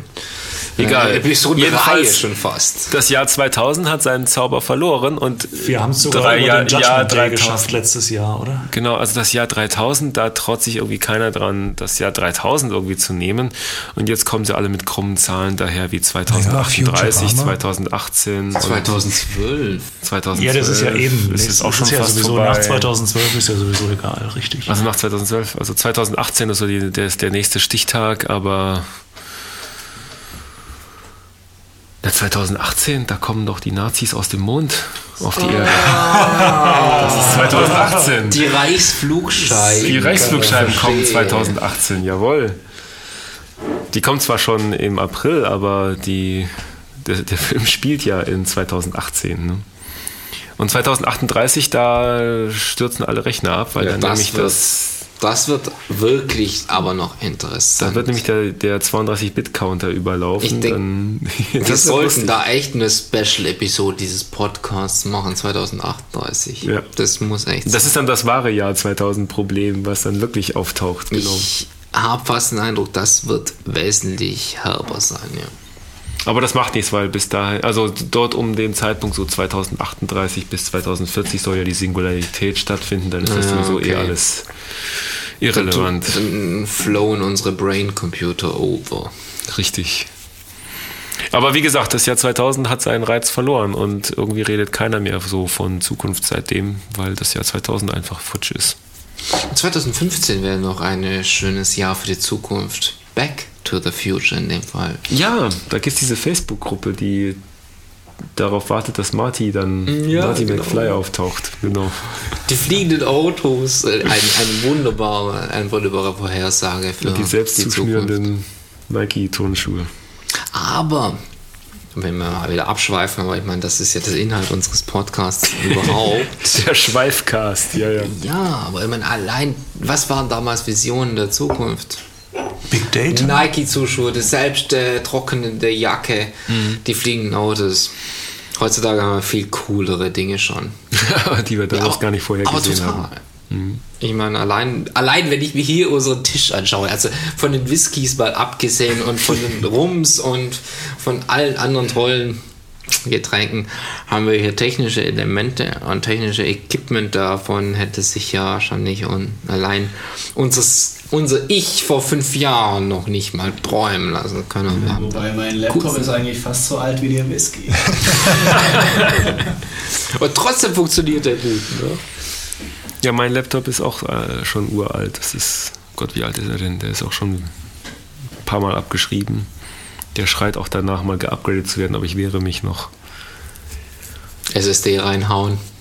Ja, das Problem ist, dass ich, wenn ich einen SSD haben will, dann sollte die schon ein halbes Terabyte groß werden und dann wird es teuer. Und ich warte noch so ein bisschen, bis ich entweder weniger, entweder abgespeckt habe und weniger Daten brauche und mir deswegen nur eine 256 Gigabyte SSD leisten kann oder bis die 512 Gigabyte SSD auch äh, bin ich Also- genug geworden ist. Ich habe mir die Viertels Terabyte SSD geleistet und den 15 Terabyte Server daheim.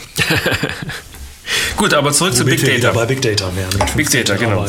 Ich meine, vielleicht eines der interessantesten Beispiele für Big Data und das ist nicht, nicht mehr super neu, sondern das, das kennen wir eigentlich schon seit Menschengedenken. Und es wird immer interessanter, ist das Wetter. Das Wetter produziert täglich massiv Daten. Genau, willkommen Und, zum Wetter. Ja, willkommen zum Wetter, genau. Da kennen wir noch viele Beispiele. Ja, Apropos genau. Wetter. Ähm, Wir, wenn man sich heute ein Handy kauft, dann sind 64 Gigabyte Speicher für so ein Handy, also SD-Speicher eigentlich gar nicht mehr so wenig, oder? Das ist Ja, äh, ist schon gerade noch das Ober, das ja, nehmen wir die Oberbereich. 32 Gigabyte. Das heißt, also wenn du heute so ein Standard Android oder iPhone kaufst, dann sind 32 Gigabyte so das Mittelmaß.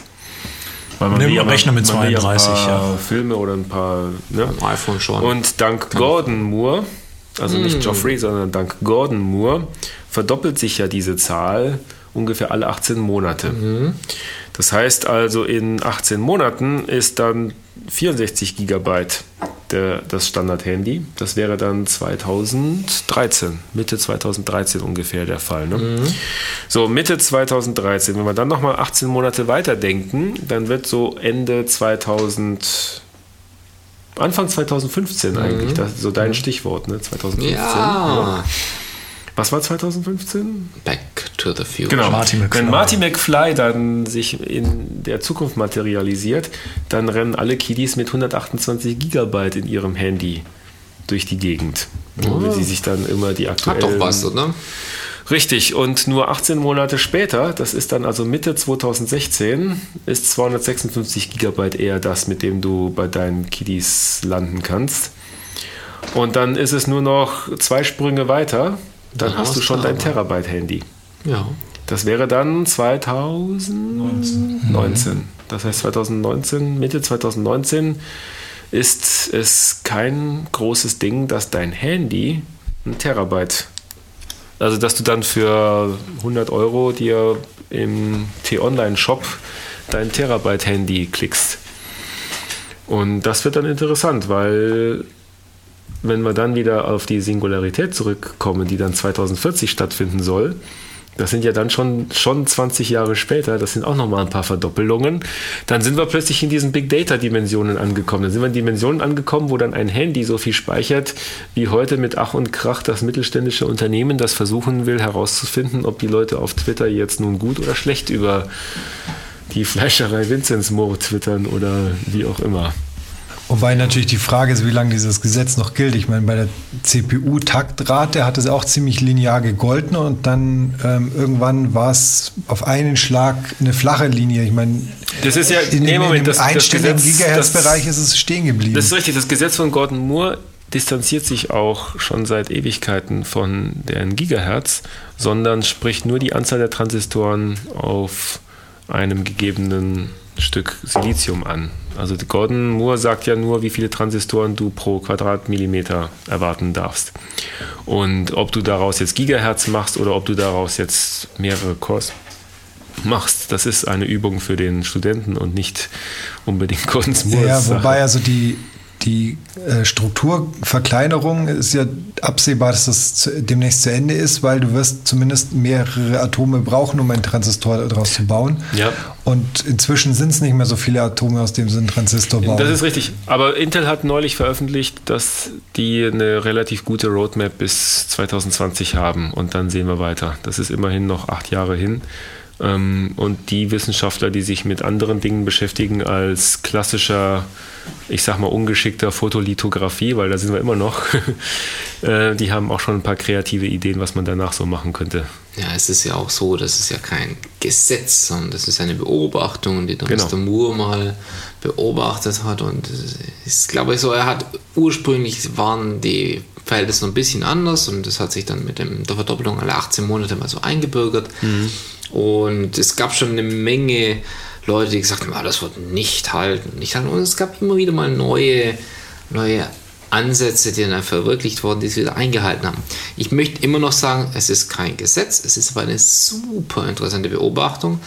Und äh, der Punkt, das zu transferieren in andere Bereiche, ist nicht so weit ab vom Schuss. Also eine Sache, die ich jetzt mal so ein bisschen mal als Denkanstoß für die Hörerschaft in meinen Raum, in den Weltraum werfen möchte, ist, wenn all die Dichte der, Kon der, Kon der Kondensatoren, wie ich jetzt sagen, mir fällt schon das richtige Transistoren. Wort, der Transistoren, der Flux, Conden, Flux Compensator, der Transistoren so stark ansteigt, was steigt denn mit an? Und ein Punkt, der mit ansteigt und der wesentlich wichtiger und vor allem noch schwieriger zu handhaben ist, ist die Komplexität von all dem, was wir kennen. Die Komplexität der Software und der Softwareentwicklung, die steigt eben auch mit an. Mhm. Also die Frage war, wie wird, wie wird mit dem Herr werden? Mhm. Wenn die sich verdoppelt, und das tut sie auch, einem, ja, bestimmten, einem bestimmten Zeitintervall, muss man auch dem klar werden. Und da kommen wir wieder zurück, unser auf unser Problem Big Data. Auch hier steigt die Dichte und die Größe der Big Data natürlich massiv an, mhm. sei es durch bessere Sensoren, durch bessere Datenspeicherung. Dann haben wir das Wetter, ich meine, es werden auch immer mehr Satelliten oder auch mehr Wetterstationen auf dem Erdball Boden. Warum sollte nicht jedes Handy eine Wetterstation sein, wenn es lokal einen Terabyte Speicher das hat? Das wären jetzt interessante Punkte zu sagen, wir machen da so eine Art Sensornetzwerk über die Handys. Noch heutzutage haben sie jetzt noch keine Wettersensoren, aber. Verkehr, das macht Wetter, das macht deine persönliche Gesundheit. MapReduced lokal auf dem Handy und schickt dann auf den Server also, irgendwelche vor. Ich habe hab tollen Vortrag auch mal vom Herrn Kachelmann gehört und der hat da voll in die Richtung argumentiert, wir brauchen lokale Wetterstationen. Der hat ja auch ein großes Wetterstationsnetzwerk. Von dem her halte ich es für wirklich interessant zu sagen, in 20 Jahren oder ach, 20 Jahren, was sagen, sagen, in fünf Jahren hat jedes von unseren, von unseren Handys eine kleine Mini-Wetterstation drin und wird dann ähm, im Rahmen von so einem Sensornetzwerk verwendet. Wie wir ja vorhin schon hatten, Sensornetzwerk für die Bewegung von Automobilen, welches dann auch wirklich schon ausgenutzt wurde. Da kommen wir noch so ein bisschen zu einem meiner Lieblingsthemen. Also, äh, um nochmal so ein bisschen zu rekapitulieren. Gordon Moore hat ja die Beobachtung, das ist ja kein Gesetz, ne? sondern das ist nicht EMC, E gleich mc Quadrat, sondern es ist erstmal eine Beobachtung. Das ist auch nur eine Theorie. Es ist eine Beobachtung. Es ist keine, nicht mal eine Theorie. Ja, ja. Also nee, die, die Gordon, die Moore'sche, die Gordon Moore'sche Beobachtung ist ja die, dass ähm, sich die Chip-Technologie alle 18 Monate verdoppelt oder dass die Anzahl der Transistoren auf einer gegebenen Fläche auf einem Chip sich alle 18 Monate verdoppelt. Und Gordon hat das, Gordon Moore hat das ja beobachtet, schon in den 60er Jahren, anhand der Historie, die damals gegolten hat. Und diese Beobachtung hat bis heute mehr oder weniger standgehalten. Und einer der Lieblingsforscher, die ich so verfolge, der Ray Kurzweil, hat diese Beobachtung ja in die Vergangenheit weiter extrapoliert. Der hat nämlich festgestellt, dass eine ziemlich ähnliche oder eine relativ akkurat genau die gleiche Beobachtung auch dann gilt, wenn man eben nicht Silizium-basierte Computer betrachtet, sondern dieselbe Beobachtung lässt sich zurückverfolgen auf Relais-basierte, auf Röhrenbasierte Computer bis hin zu den mechanischen Computern von Charles Babbage und so weiter. Und deswegen sind viele Zukunftsforscher, nicht nur Gordon Moore, sondern auch der Kurzweil und alle anderen zuversichtlich, dass äh, der Mensch halt Technologien finden wird, die auch dann funktionieren werden, wenn es mit dem Silizium irgendwann mal nicht mehr so klappt. Da gibt es ja relativ viele Ideen, da gibt es ja Quantencomputer, da gibt es nanotechnologische äh, Viecher, da, da, können, da werden die alten Baupläne von den Charles Babbage wieder ausgekramt und auf atomarer Ebene nochmal nachgebaut. Und man kann heute schon ausrechnen, dass man damit locker und bequem äh, jeden Siliziumrechner in die Tasche stecken kann. Und da gibt es einen schönen Blogpost von einem meiner Lieblingsautoren und der hat äh, angemerkt, dass er dass in 2005 eine Forschergruppe es geschafft hat, einen Virus molekular zu, äh, zu simulieren. Also die gesamte Dynamik, die sich in den Molekülen und Atomen in einem Virus abspielt, akkurat auf einem Computer nachzumodellieren und zu simulieren. Und jetzt vor kurzem kam die Meldung rein, dass, die, dass das Max-Planck-Institut zusammen mit der Universität von Illinois äh, es geschafft haben, ein ganze, eine ganze Bakterienzelle akkurat in einem Computer zu simulieren. Also alle biochemischen Vorgänge oder alle chemisch-physikalischen Vorgänge, die in einer Bakterie passieren, akkurat in einem Computer nachzusimulieren. Das ist schon mal eine, eine das ist mal eine Ansage, sage ich mal. Das, ist eine große, das ist eine große Leistung. Und zwar ist es natürlich das immer präsente E. coli-Bakterium, was sie da simuliert haben. Und äh, der gute Autor hat jetzt mal diese ähm, Simulation genommen und mal Moores Law genommen und nachgerechnet, wie lange dauert es denn, bis wir jetzt ein komplettes menschliches Organismus auf dieser Genauigkeitsebene nachsimulieren können. Und er kommt dabei auf noch 43 Jahre. Das heißt also, das Spielchen, das Spielchen, was wir mit dem iPhone gespielt haben, so wann können wir mit dem iPhone ein Terabyte beim, beim Kiosk um die Ecke kaufen, hat er jetzt gespielt mit Hilfe von dieser Simulation und er kommt darauf in 43 Jahren, das ist jetzt 2055. Das könnte ich noch erleben. Das können wir das alle noch ja erleben. Nach der Singularität, da bist du ja quasi noch dann in der Krippe. Genau. Ja. Also 2055 ist es jetzt ähm, kein Ding mehr, ein komplettes menschliches, und zwar auf der molekularen Ebene zu simulieren. Man geht ja davon aus, dass die Komplexität eines Hirns deutlich weniger ist, als jetzt den gesamten Menschen auf molekularer Ebene inklusive aller Zellen nachzusimulieren. Du musst ja nur die lächerlichen informationstheoretischen Dinge nachvollziehen, die im Hirn passieren. Das wird etwas früher passieren. Den ganzen Menschen drumherum, den musst du ja, den brauchst du ja dafür eigentlich nicht. Ne? Wobei ich der Meinung bin, dass das Hirn schon auch noch mit, mit quantenphysikalischen Effekten spielt. Also Das, ja, das meine, ist der große Streitpunkt, der bis dahin ausgeräumt sein wird. Gut, aber dann warten wir halt nochmal 20 weitere Jahre, weil es Genau. im kosmischen Zeitraum ja nichts ist. Das, das wirft jetzt natürlich massive philosophische Fragen Apropos auf. Quantenphysik, das ist dann jetzt meine Fundstelle für den dies, Oh. Da kommen wir gleich. für den heutigen. Sind Dann wir- lass uns sind gleich mal noch nicht bei überleiten. den Fundstellen. Genau, also mit, mit Big, Wie, wie Big viel haben Data wir sind eigentlich wir jetzt schon fertig. Zeit Wir sind verbraten? doch bestimmt schon big, big time. Mit Big Data sind wir jetzt durch. Äh, wenn Marty McFly auf der Erde auftaucht, dann hat ein iPhone längst Big Data äh, Kapazitäten erreicht und dann muss man einen neuen Namen für Big Data finden. Wobei Und- Martin noch kein iPhone hatte ja eigentlich, wenn wir es so sehen. Ja, ja, aber er hat einen Fluxkanalisator gehabt. Das war wie Kompensator. Kon ja, interessanterweise. Im Original ist heißt er, glaube ich. Capacitor. Capacitor, Flux ja. Capacitor ist also Kondensator. Jedenfalls kommen wir jetzt zu einer neuen Rubrik, die wir uns für das neue Jahr 2012 ausgedacht haben. Nicht wissend, welche neuen Rubriken wir in 2015 bringen werden. Darüber lassen wir euch noch im Dunkeln. Und in unserer neuen Rubrik geht es um Fundstücke im Web. Wir suchen dazu noch nach einem heldenhaften Namen. Zum Beispiel Heldenlinks, aber vielleicht habt ihr ja mal eine Idee, wie man unsere Fundstücke nennen kann. In den Fundstücken geht es darum, dass jeder, der bei uns im Podcast mitmacht, einen Lieblingslink mitbringt zu einer coolen, interessanten oder sonst wie erwähnenswerten Webseite. Und da hat der Rolf was gefunden, was mit Quantencomputern zu tun hat. Ja, nicht mit Quantencomputern, sondern mal so Quantenphysik für, für, Ja. für den Rest von uns, dass sie es dann auch verstehen. Also da gibt es äh, gibt's jetzt eine BBC, gibt's jetzt BBC-Serien, die also auch auf YouTube alle abrufbar sind, von einem Professor Brian Cox, der übrigens auch mal im TED, glaube ich, häufiger schon aufgetreten ist, in den, TED, in den TED Talks. Und der erklärt das Doppelspalt-Experiment, der erklärt die Heisenbergsche Unschärferelation auf eine Weise, wie ich sie vorher noch nie gehört habe und wie sie einem sofort so verständlich ist. Und vor allem nimmt er da immer Zuschauer mit rein für irgendwelche Oh. Tests. Und die Zuschauer sind irgendwelche englischen Celebrities. Oh, geil. Ähm, also die meisten kennt man nicht, aber Simon Peck war jetzt zum Beispiel dabei, der den Scotty gespielt hat bei dem letzten Star Trek-Film Mhm. oder Shaun of the Dead. Das, das bringt mich auf einen, einen coolen Punkt und zwar der einer der Hauptdesigner von Star Trek, Michael Okuda hieß er. Der hat den, das Wort Heisenberg-Kompensator geprägt. Ja, ja. Bei der, beim Transporter in Star Trek wird der Heisenberg-Kompensator verwendet.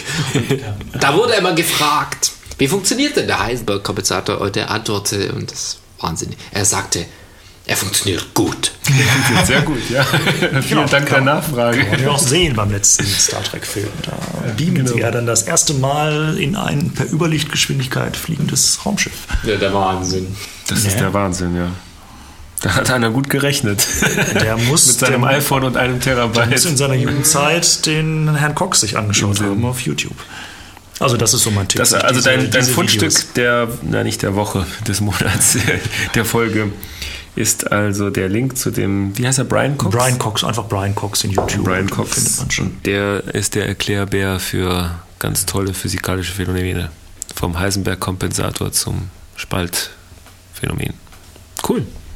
Martin, was ist dein Fundstück? Ja, mein Fundstück ist so etwas, was so richtig mal die Gemüter erregen dürfte, sowohl der Android-User als auch der Google-User, und insbesondere der Fanboys von beidem. Und zwar, ich, ich habe vor ein paar Tagen einen wirklich schönen Artikel entdeckt, der heißt Why I Hate Android. Oh, das ist ein schöner Oh, ja, Artikel. gell, da, da geht Auch eins meiner Themen, ab. ja. Ja, und es ist aber so. Ich meine, man kann ja Android dann vom technischen Thema her schauen. Wie programmiert man es denn? Wie bedient man es denn? Auf Mhm. welchen Geräten funktioniert? Ist es jetzt fragmentiert? Etc. pp. Das lassen wir alles mal beiseite. Genau. Wir schauen uns mal an, wie denn tatsächlich der, der Hersteller von Android, nämlich Google, mit diesem Thema über die Jahre umgegangen ist. Im Moment, Moment, das Interessante ist ja, dass der Hersteller von Android ja nicht wirklich Google ist, sondern die Hersteller der Handys, weil das nämlich der elegante Weg ist, diese Verantwortung des Herstellers auf die Handyhersteller abzuwälzen. Ja, es ist aber so, dass in dem Artikel Programmierer. Wird, in Hauptsächlich äh, wird schon der, dann ähm, Androids äh, Erschaffer Google bedient. Ja, ja, klar. Und was sich Google anfangs für hehre Ziele gesetzt hat und was aus diesen hehren Zielen dann geworden ist. Aber ich muss sagen, ich will eigentlich gar nichts vorwegnehmen. Lest euch diesen Artikel wirklich durch und bildet euch eure eigene Meinung, egal ob ihr jetzt Android-User seid oder nicht. Es ist sehr cool. Es ist von einem, einem Autor geschrieben, der in dieser Branche viel Ahnung hat und es ist auch vieles mit dementsprechenden Quellen belegt. Und ich fand es sehr erleuchtend. Okay, ich fand ihn jetzt natürlich auch nicht sehr ähm, angenehm für Android an sich. Äh, Full Disclosure, ich habe ein iPhone. Also ich, ich komme da ja so ein bisschen wieder darauf zurück, auf den Monolog, den ich bei der letzten Folge kurz, äh, zu dem ich mich habe hinreißen lassen, äh, zum Thema Linux und Solaris. Es ist ja alles schön. Am Ende, ich glaube, am Ende des Tages ist es, klärt sich die Welt völlig auf, wenn man einfach nur fragt, was ist eigentlich das Ziel? Und für mich ist Ja. das, für mich ist das Ziel von Android einfach, äh, das Ziel von Android ist es, für Google möglichst viele User zu berühren. Und das Ziel äh, schafft es eigentlich ganz gut. Und das Ziel von Apple ist es, ähm, die User Experience für die User zu maximieren und darüber dann Geld zu verdienen. Das sind zwei verschiedene Mittel und Wege, um Geld zu verdienen. Die einen, indem man halt möglichst Breite schafft, eine breite Masse schafft, die man dann berührt und damit in das Suchimperium aufnehmen kann. Und die andere Strategie ist es dann halt, möglichst zufriedene, glückliche User zu erzeugen, auch wenn man dafür in Kauf nehmen muss, dass man diese User dann nicht wirklich frei rumlaufen lässt, weil eben die Einsicht dahinter steckt, dass freie User, die alles können, äh, nicht wirklich wissen, was sie wirklich wollen und dadurch nicht wirklich glücklich werden. Und ähm, darüber dann versuchen, ähm, sein Glück zu finden. Ja, also ich habe da einen netten, da einen netten Kommentar dazu gehört. Ich weiß leider nicht mehr genau wo, aber was Google hier tut mit dem gesamten Android oder auch anderen Dingen ist, sie kaufen Billboard Space. Also sie kaufen im Ja. Endeffekt Platz, wo sie ihre Werbung aufstellen können. Und sei dieser Platz einerseits, dass sie das Android durch die Gegend werfen und Mhm. das damit Display. das als ihr genau ihr, als ihr Werbedisplay nehmen oder es könnte auch sein, dass Google auf Webseiten dementsprechend Platz kauft. Sei es auf eurer Webseite, wenn ihr sagt, ich möchte Google AdWords ähm, Ja, auf klar. meiner Webseite darstellen. Das Eyeballs. ist genau dasselbe. Sie kaufen Sie Eyeballs. kaufen Eyeballs. Und das ist das Ziel von, das ist das Ziel von Android. Möglichst, also ich, ich habe es jetzt halt nett ausgedrückt, möglichst viele User zu berühren, aber das, es Ja. geht darum, Ja. möglichst, möglichst viel Netzhaut zu Ich wollte es nochmal ganz, ganz deutlich sagen. Währenddessen, und wenn wir jetzt gerade mal ganz, kur ganz kurz drauf gehen, und das ist das Interessante, wenn wir, jetzt wir die dritte Firma noch mit rein, Microsoft. ah, das muss man ganz kurz erwähnen. Ja. Die haben als Geschäftsmodell, ich möchte meine Software oder meine Lösungen anderen zum Verkauf stellen. Und das ist sehr, sehr cool. Das sollte auch jedem Android-User äh, im Bewusstsein sein, dass wenn er ein Android-Handy kauft, sehr wahrscheinlich er eigentlich Microsoft Geld direkt zahlt, Google dann indirekt Geld zahlt. Denn Microsoft geht zu jedem Android Verwender her und sagt, hallo, wir haben eigentlich schon eine ganz, ganz, ganze, ganze Menge Informationen und, äh, und äh, Forschung gemacht, die in die Richtung arbeiten, die ihr jetzt verwendet. Und da müsst ihr zu uns eigentlich Geld zahlen. Und Microsoft sagt auch, ja klar, ihr könnt uns Geld zahlen. Wir wollen, dass ihr euch Geld zahlt und das kostet so und so viel. Und wenn ihr das tut, dann sind wir super zufrieden. Ansonsten werden wir uns euch mit einer Armee von Anwälten eindecken.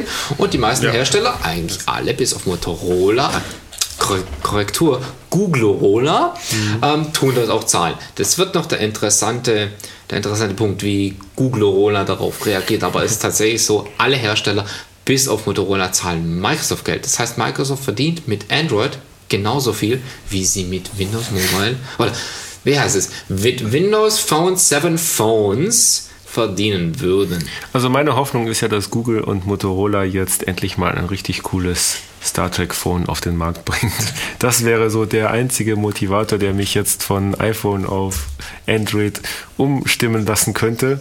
Am besten noch als Communicator zum an die Pullover heften. Es wäre, es wäre der Wahnsinn, wenn da was Das wäre mal, das wäre mal eine, eine innovative Aktion. Wir sind jetzt auch in den fünf Jahren, die vorbei sind und wir erinnern uns, 2007 hat der Steve gemeint, wir sind fünf Jahre voraus. Diese fünf Jahre sind vorbei. Ice Cream Sandwich ist auf dem Markt und schauen wir mal, wenn es tatsächlich irgendwann einmal auf ein anderes Android-Handy jenseits des äh, Galaxy Nexus dann mal kommen wird.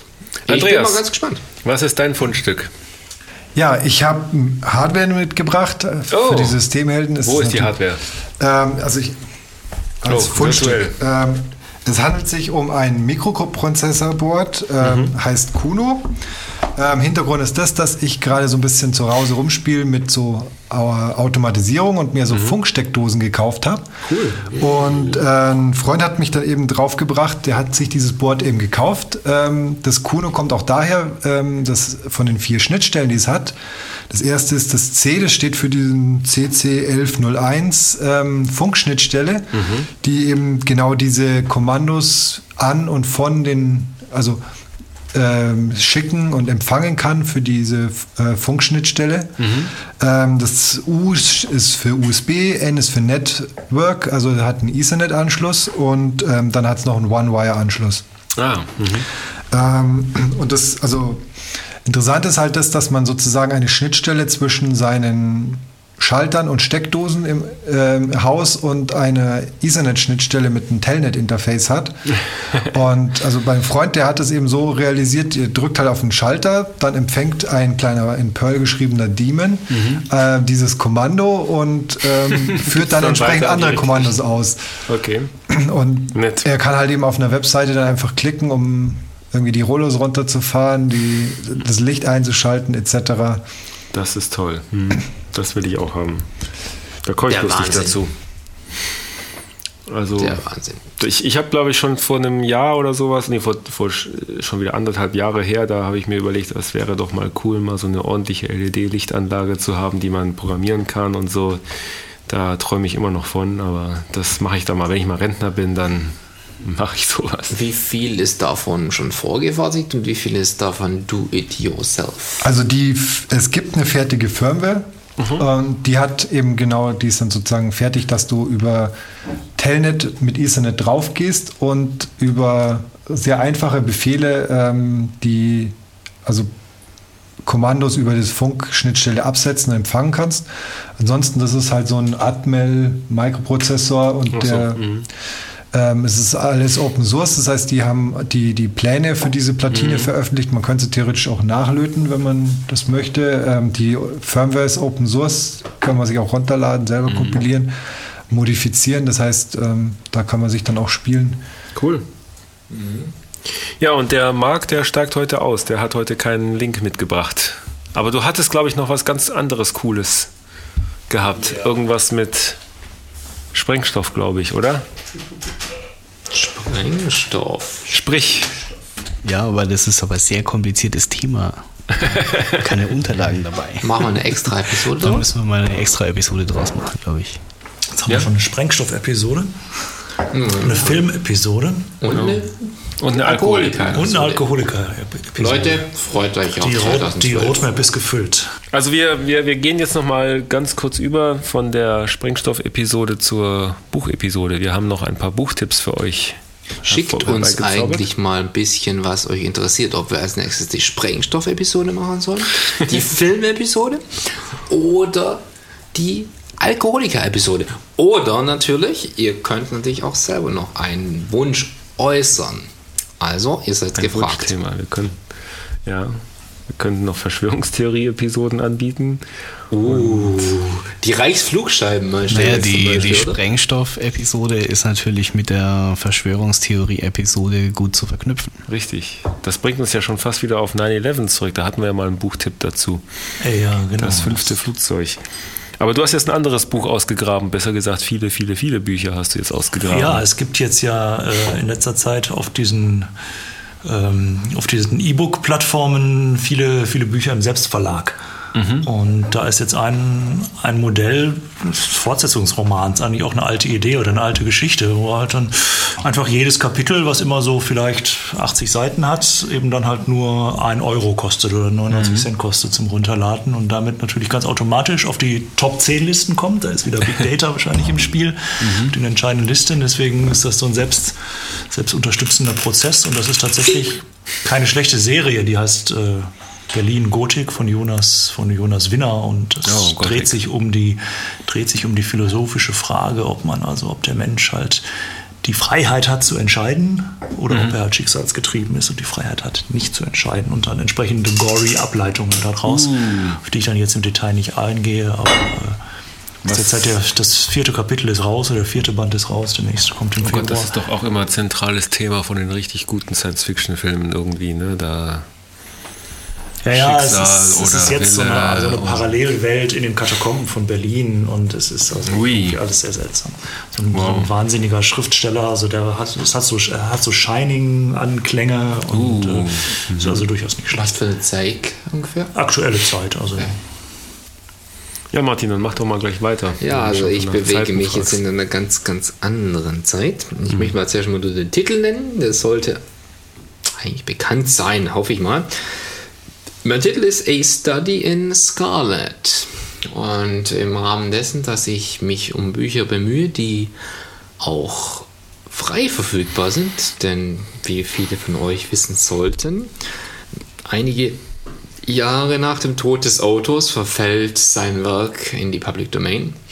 So verfiel auch das Werk des Autors Arthur Conan Doyle in Public Domain, zumindest ein Teil davon. Und A Study in Scarlet ist der erste Roman, der vom weltberühmten Charakter Sherlock Holmes spielt. Mhm. Und ich kann ihn auch wärmstens ans Herz legen, dass man sich mit solchen Klassikern auseinandersetzt, selbstverständlich in Originalsprache. Denn wenn es übersetzt ist, dann würde natürlich wieder der, das, die Lebensdaten des Übersetzers zählen. Und ich setze mich derzeit sozusagen mit den Werken des Sherlock Holmes auseinander das kann man auch wunderbar in diversen ähm, Online-Bookstores noch bekommen, wenn sie sich da drum kümmern. Oder man lädt sich selber aus dem Internet herunter. Heutzutage gibt es ja überhaupt keine Probleme dafür.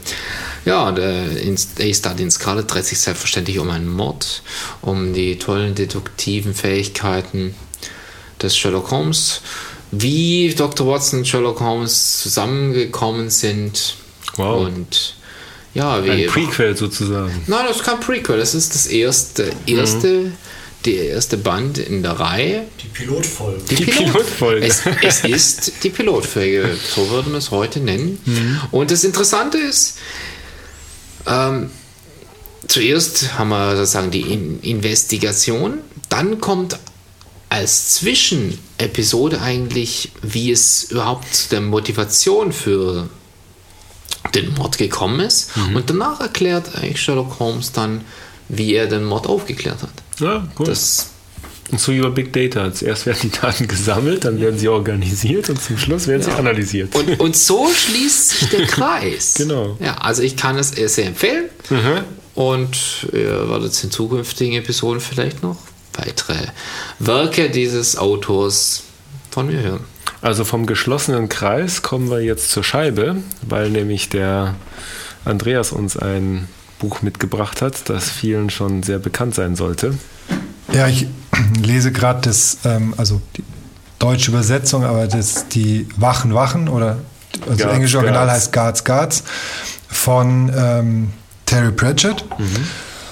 Und ähm, Martin verzweifelt gerade. Ja, die Werke von Terry Pratchett sind leider noch vor mir. Was ist leider? Eigentlich muss ich sagen, zum Glück noch vor mir. Ich habe noch kein Werk davon gelesen. Schande über mein Haupt. Ich habe maximal eines jetzt Lebt gesehen. ja auch noch der Mann. Dieses Color of Magic kenne ich als Film. Aber das ist was, das ich Thema ist auch nicht wirklich gelungen. Mhm. Aber ich fand ihn trotzdem toll. Und wenn die, äh, die Bücher noch viel toller sind, ich kann mich eigentlich nur freuen drauf. Ja, das stimmt.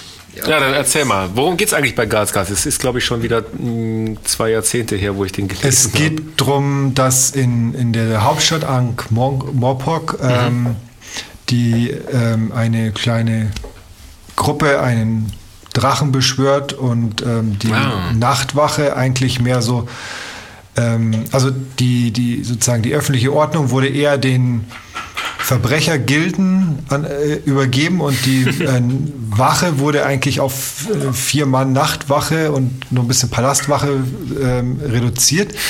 Und die kriegen eigentlich so einen Minimalsold und besaufen sich nur und tun sonst eigentlich nichts. Ähm, Das klingt nach einer und plötzlich ähm, Das fangen klingt die nach aber, dem, was wir gerade tun. ja, genau. Und plötzlich aber fangen sie dann doch irgendwie an zu forschen, wo dieser Drache herkommt. Und ähm, Cool. als dann plötzlich ein angeblicher äh, Nachfahre des früheren Königs auftaucht und diesen Drachen besiegt ähm, auf äh, erstaunlich einfache Weise Ja. ähm, und dann den herrschenden Patri Patrizier absetzt und ähm, den und König wird, werden sie sehr äh, misstrauisch als einzige und Man spürt die Seitenhiebe auf genau, bekannte mehr erzähle ich nicht, um dem Martin seine Spannung zu erhalten. Das finde ich sehr rücksichtsvoll von dir. Spoiler.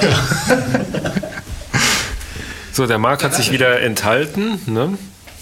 Ich habe über die Weihnachtstage ein sehr äh, interessantes Buch gelesen von einem Chirurgen.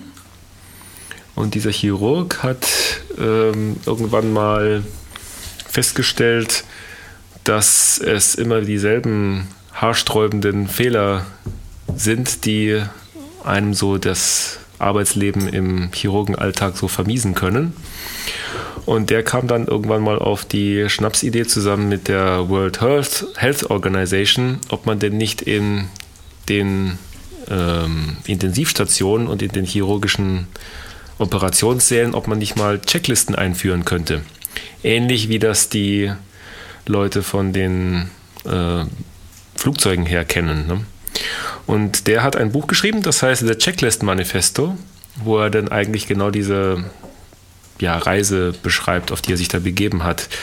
Denn irgendwann mal hat dann die World Health Organization, wie halt so Non-Government-Organisationen so sind, haben halt beschlossen, wir wollen jetzt die Infektionsrate im Operationssaal senken. Was kann man denn da so machen? Und by the way, wir haben kein Geld für sowas.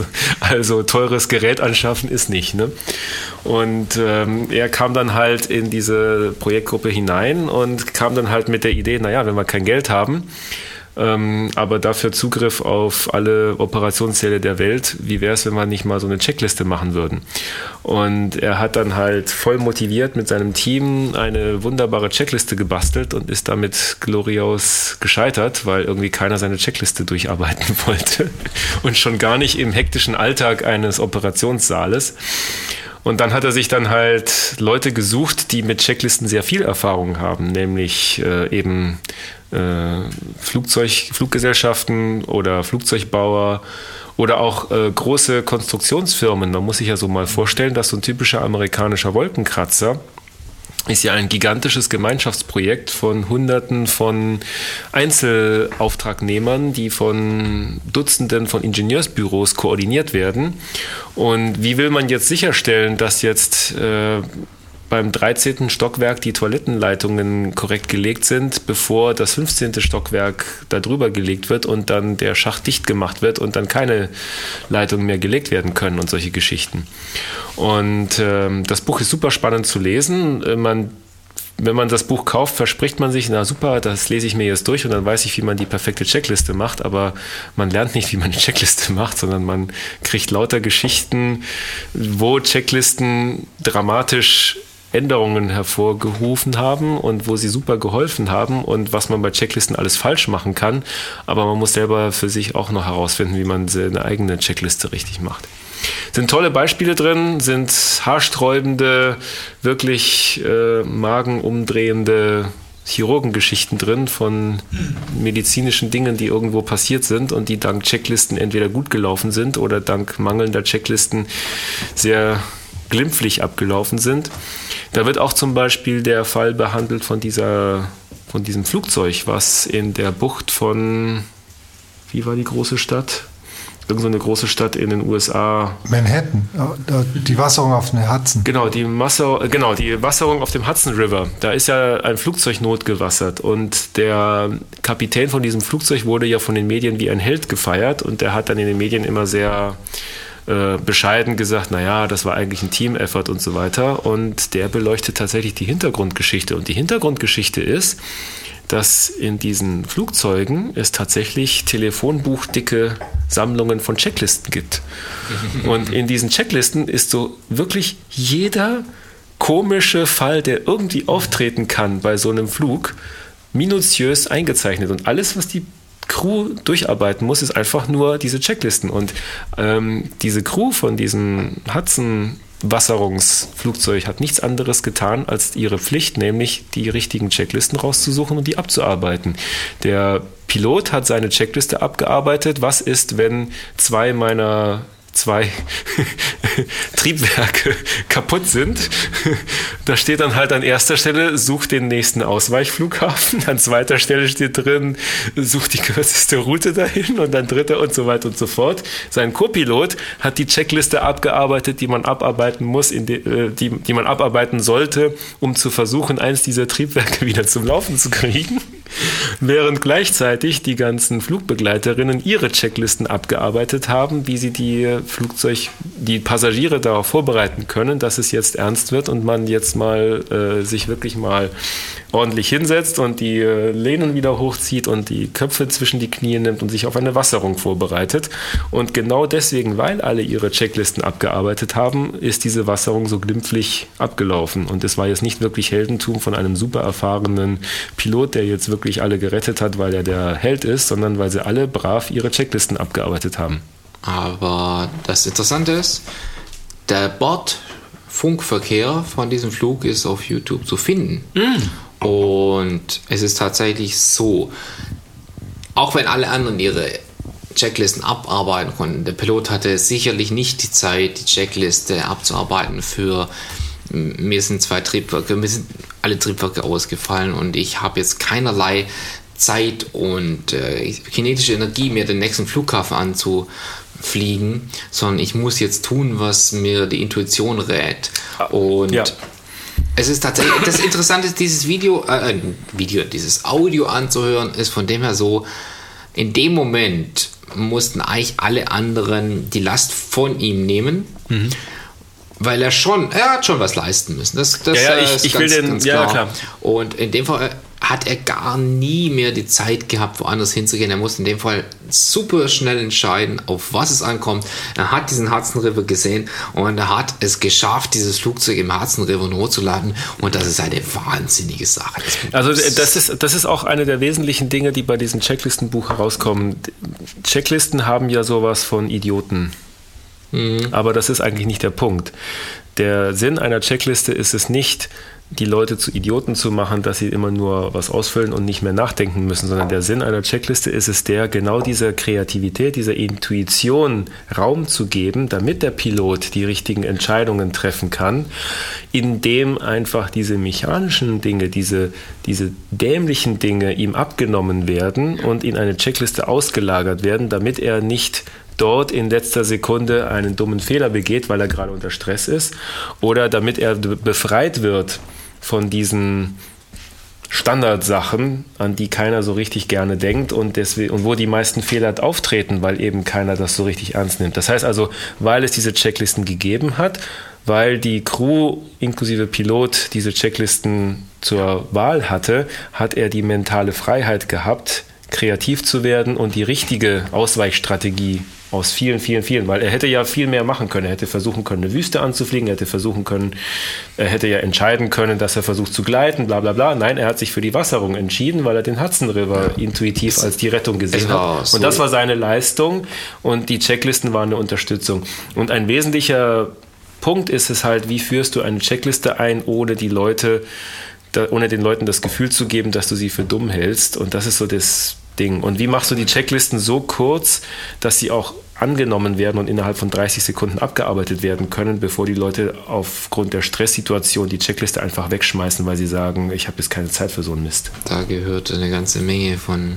Das ist Übung eine wirklich zu, wichtige ja. Balance, die da gemacht Also, werden muss. wenn man sich's anhört, merkt man schon deutlich, ähm, alle arbeiten ihre Checklisten ab. Mhm. Und es werden ihm auch diverse Ausweichszenarien von anderen Flughäfen in Mhm. der Umgebung Manhattan schon äh, geliefert. Aber er ist so auf sein Ziel bereits fixiert. Es ist so, er hat, er hat eine gewisse Höhe. Mit dieser gewissen Höhe kann er nur noch eine gewisse Anzahl von Sekunden in der Luft bleiben. Das ist ihm zum Glück klar. Mhm. Das steht dann leider nicht mehr in der Checkliste drin.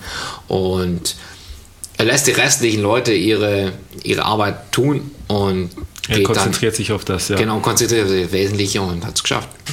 Ja, Aber das Interessante ist halt diese Parallelen zwischen der Flugzeugwelt und der Chirurgenwelt, weil es Mhm. gibt genügend brenzliche Situationen, die bei so einer Chirurgenaktion passieren können. Und auch dort ist es, gibt es dann schöne Beispiele, wo dann eben Checklisten tatsächlich Leben retten können. Und allein die, äh, äh, am Ende des Buches kommt dann auch wirklich eine Checkliste heraus, die die Weltgesundheitsorganisation empfiehlt für Operationssäle, die glaube ich nur aus acht Punkten besteht und wo an bestimmten strategischen Stellen der Operation, also bevor die äh, Anästhesie äh, startet, bevor der erste Schnitt kommt und bevor der Patient aus dem Operationssaal rausgerollt wird, werden dann so Dinge abgefragt wie wird die richtige Seite operiert, welche Seite soll operiert werden, aber auch solche Dinge wie, dass die Ärzte und die, das ganze Team sich einfach nur kurz vorstellt. Mein Name ist sowieso, das ist meine Aufgabe und das sind so die, die Problempunkte, die ich bei dieser Operation sehe. Vor. Also, dass, dass diese Dinge überhaupt zur Sprache kommen, ist Teil dieser Checkliste, was ein enorm wichtiger Punkt ist. Aber auch solche banalen Dinge wie wurden alle äh, Schwämmchen aus dem Inneren des Körpers entfernt oder sowas. Wie du schon, wie Die schon tauchen sagst, da auch auf, ja. die banalen Dinge, auf die sich eigentlich diese Leute gar nicht konzentrieren wollen, aber müssen.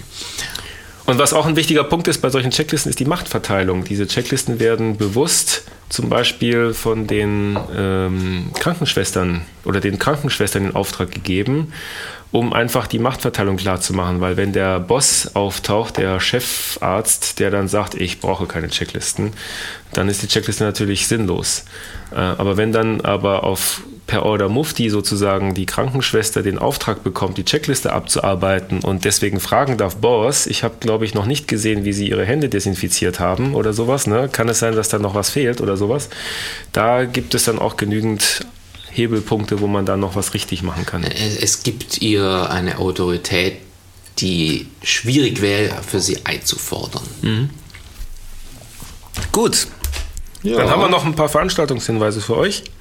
Noch können wir euch nicht aus dieser Folge entlassen, bis wir zu den Veranstaltungen kommen. Da haben wir eine Veranstaltung vom Rolf-Kollegen von Ingo. Genau, genau. Es gibt mal wieder eine technische Solaris-Veranstaltung, sogar eine, die also jetzt auch wirklich jede größere Stadt in Deutschland Trifft. Trifft.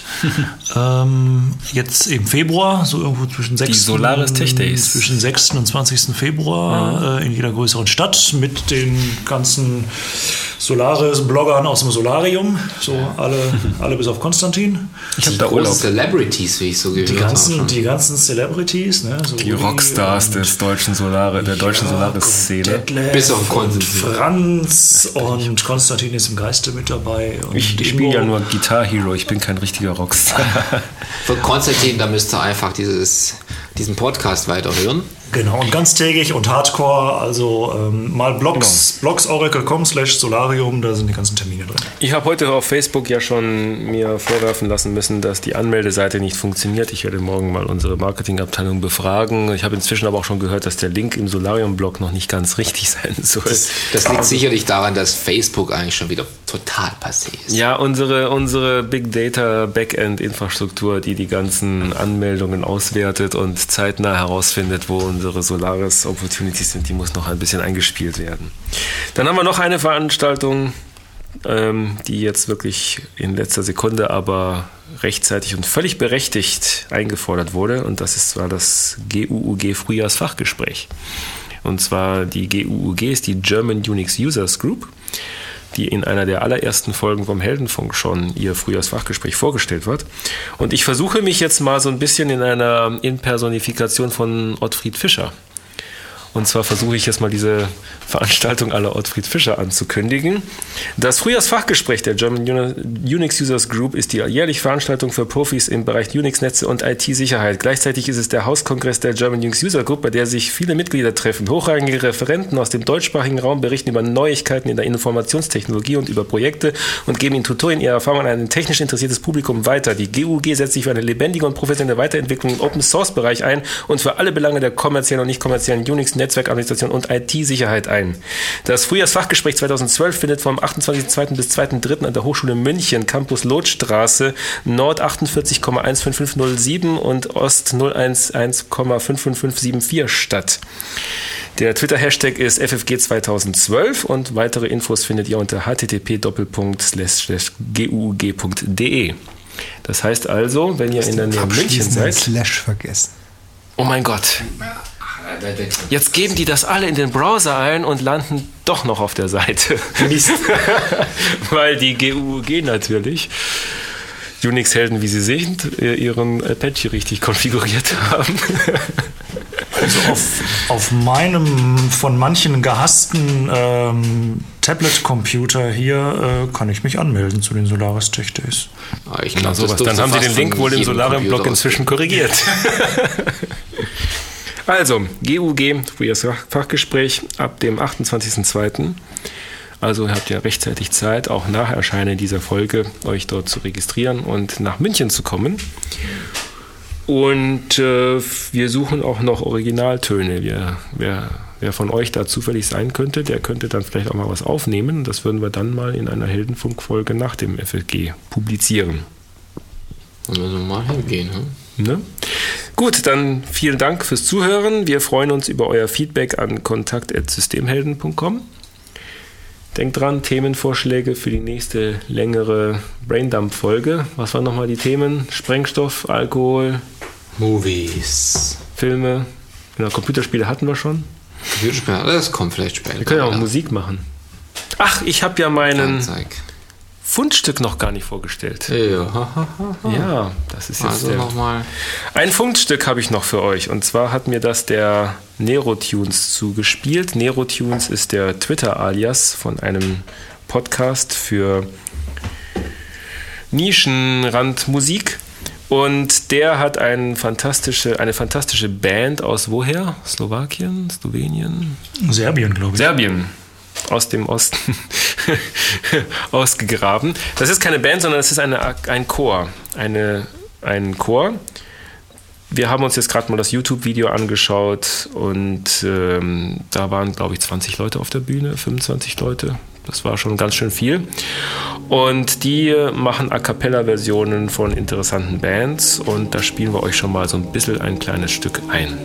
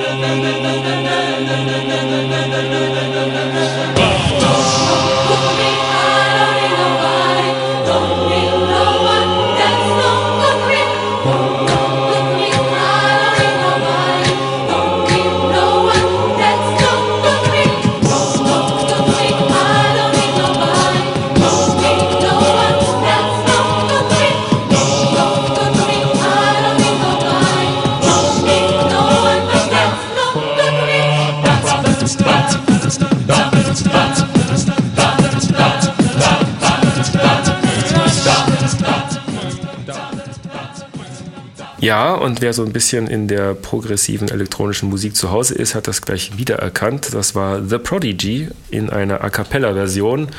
Und äh, ich muss sagen, das ist ein wirklich geniales Video, weil es natürlich eine sehr, sehr mutige Herausforderung ist, als A Cappella-Chor eine so stilfremde Richtung zu covern wie jetzt Techno la The Prodigy mit Breakbeat und allem Möglichen dazu.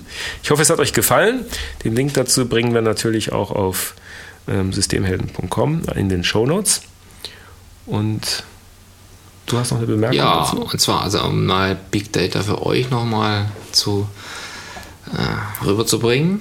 Ich habe einen Tweet verfasst während dieses Podcasts und dieser Tweet hat die Nummer 161 Billiarden 918 Billionen 940 Milliarden 191 Millionen 264.768. Schaut mal, ob ihr ihn findet. Gut, und damit vielen Dank fürs Zuhören und bis zum nächsten Mal. Tschüss. Tschüss. Tschüss.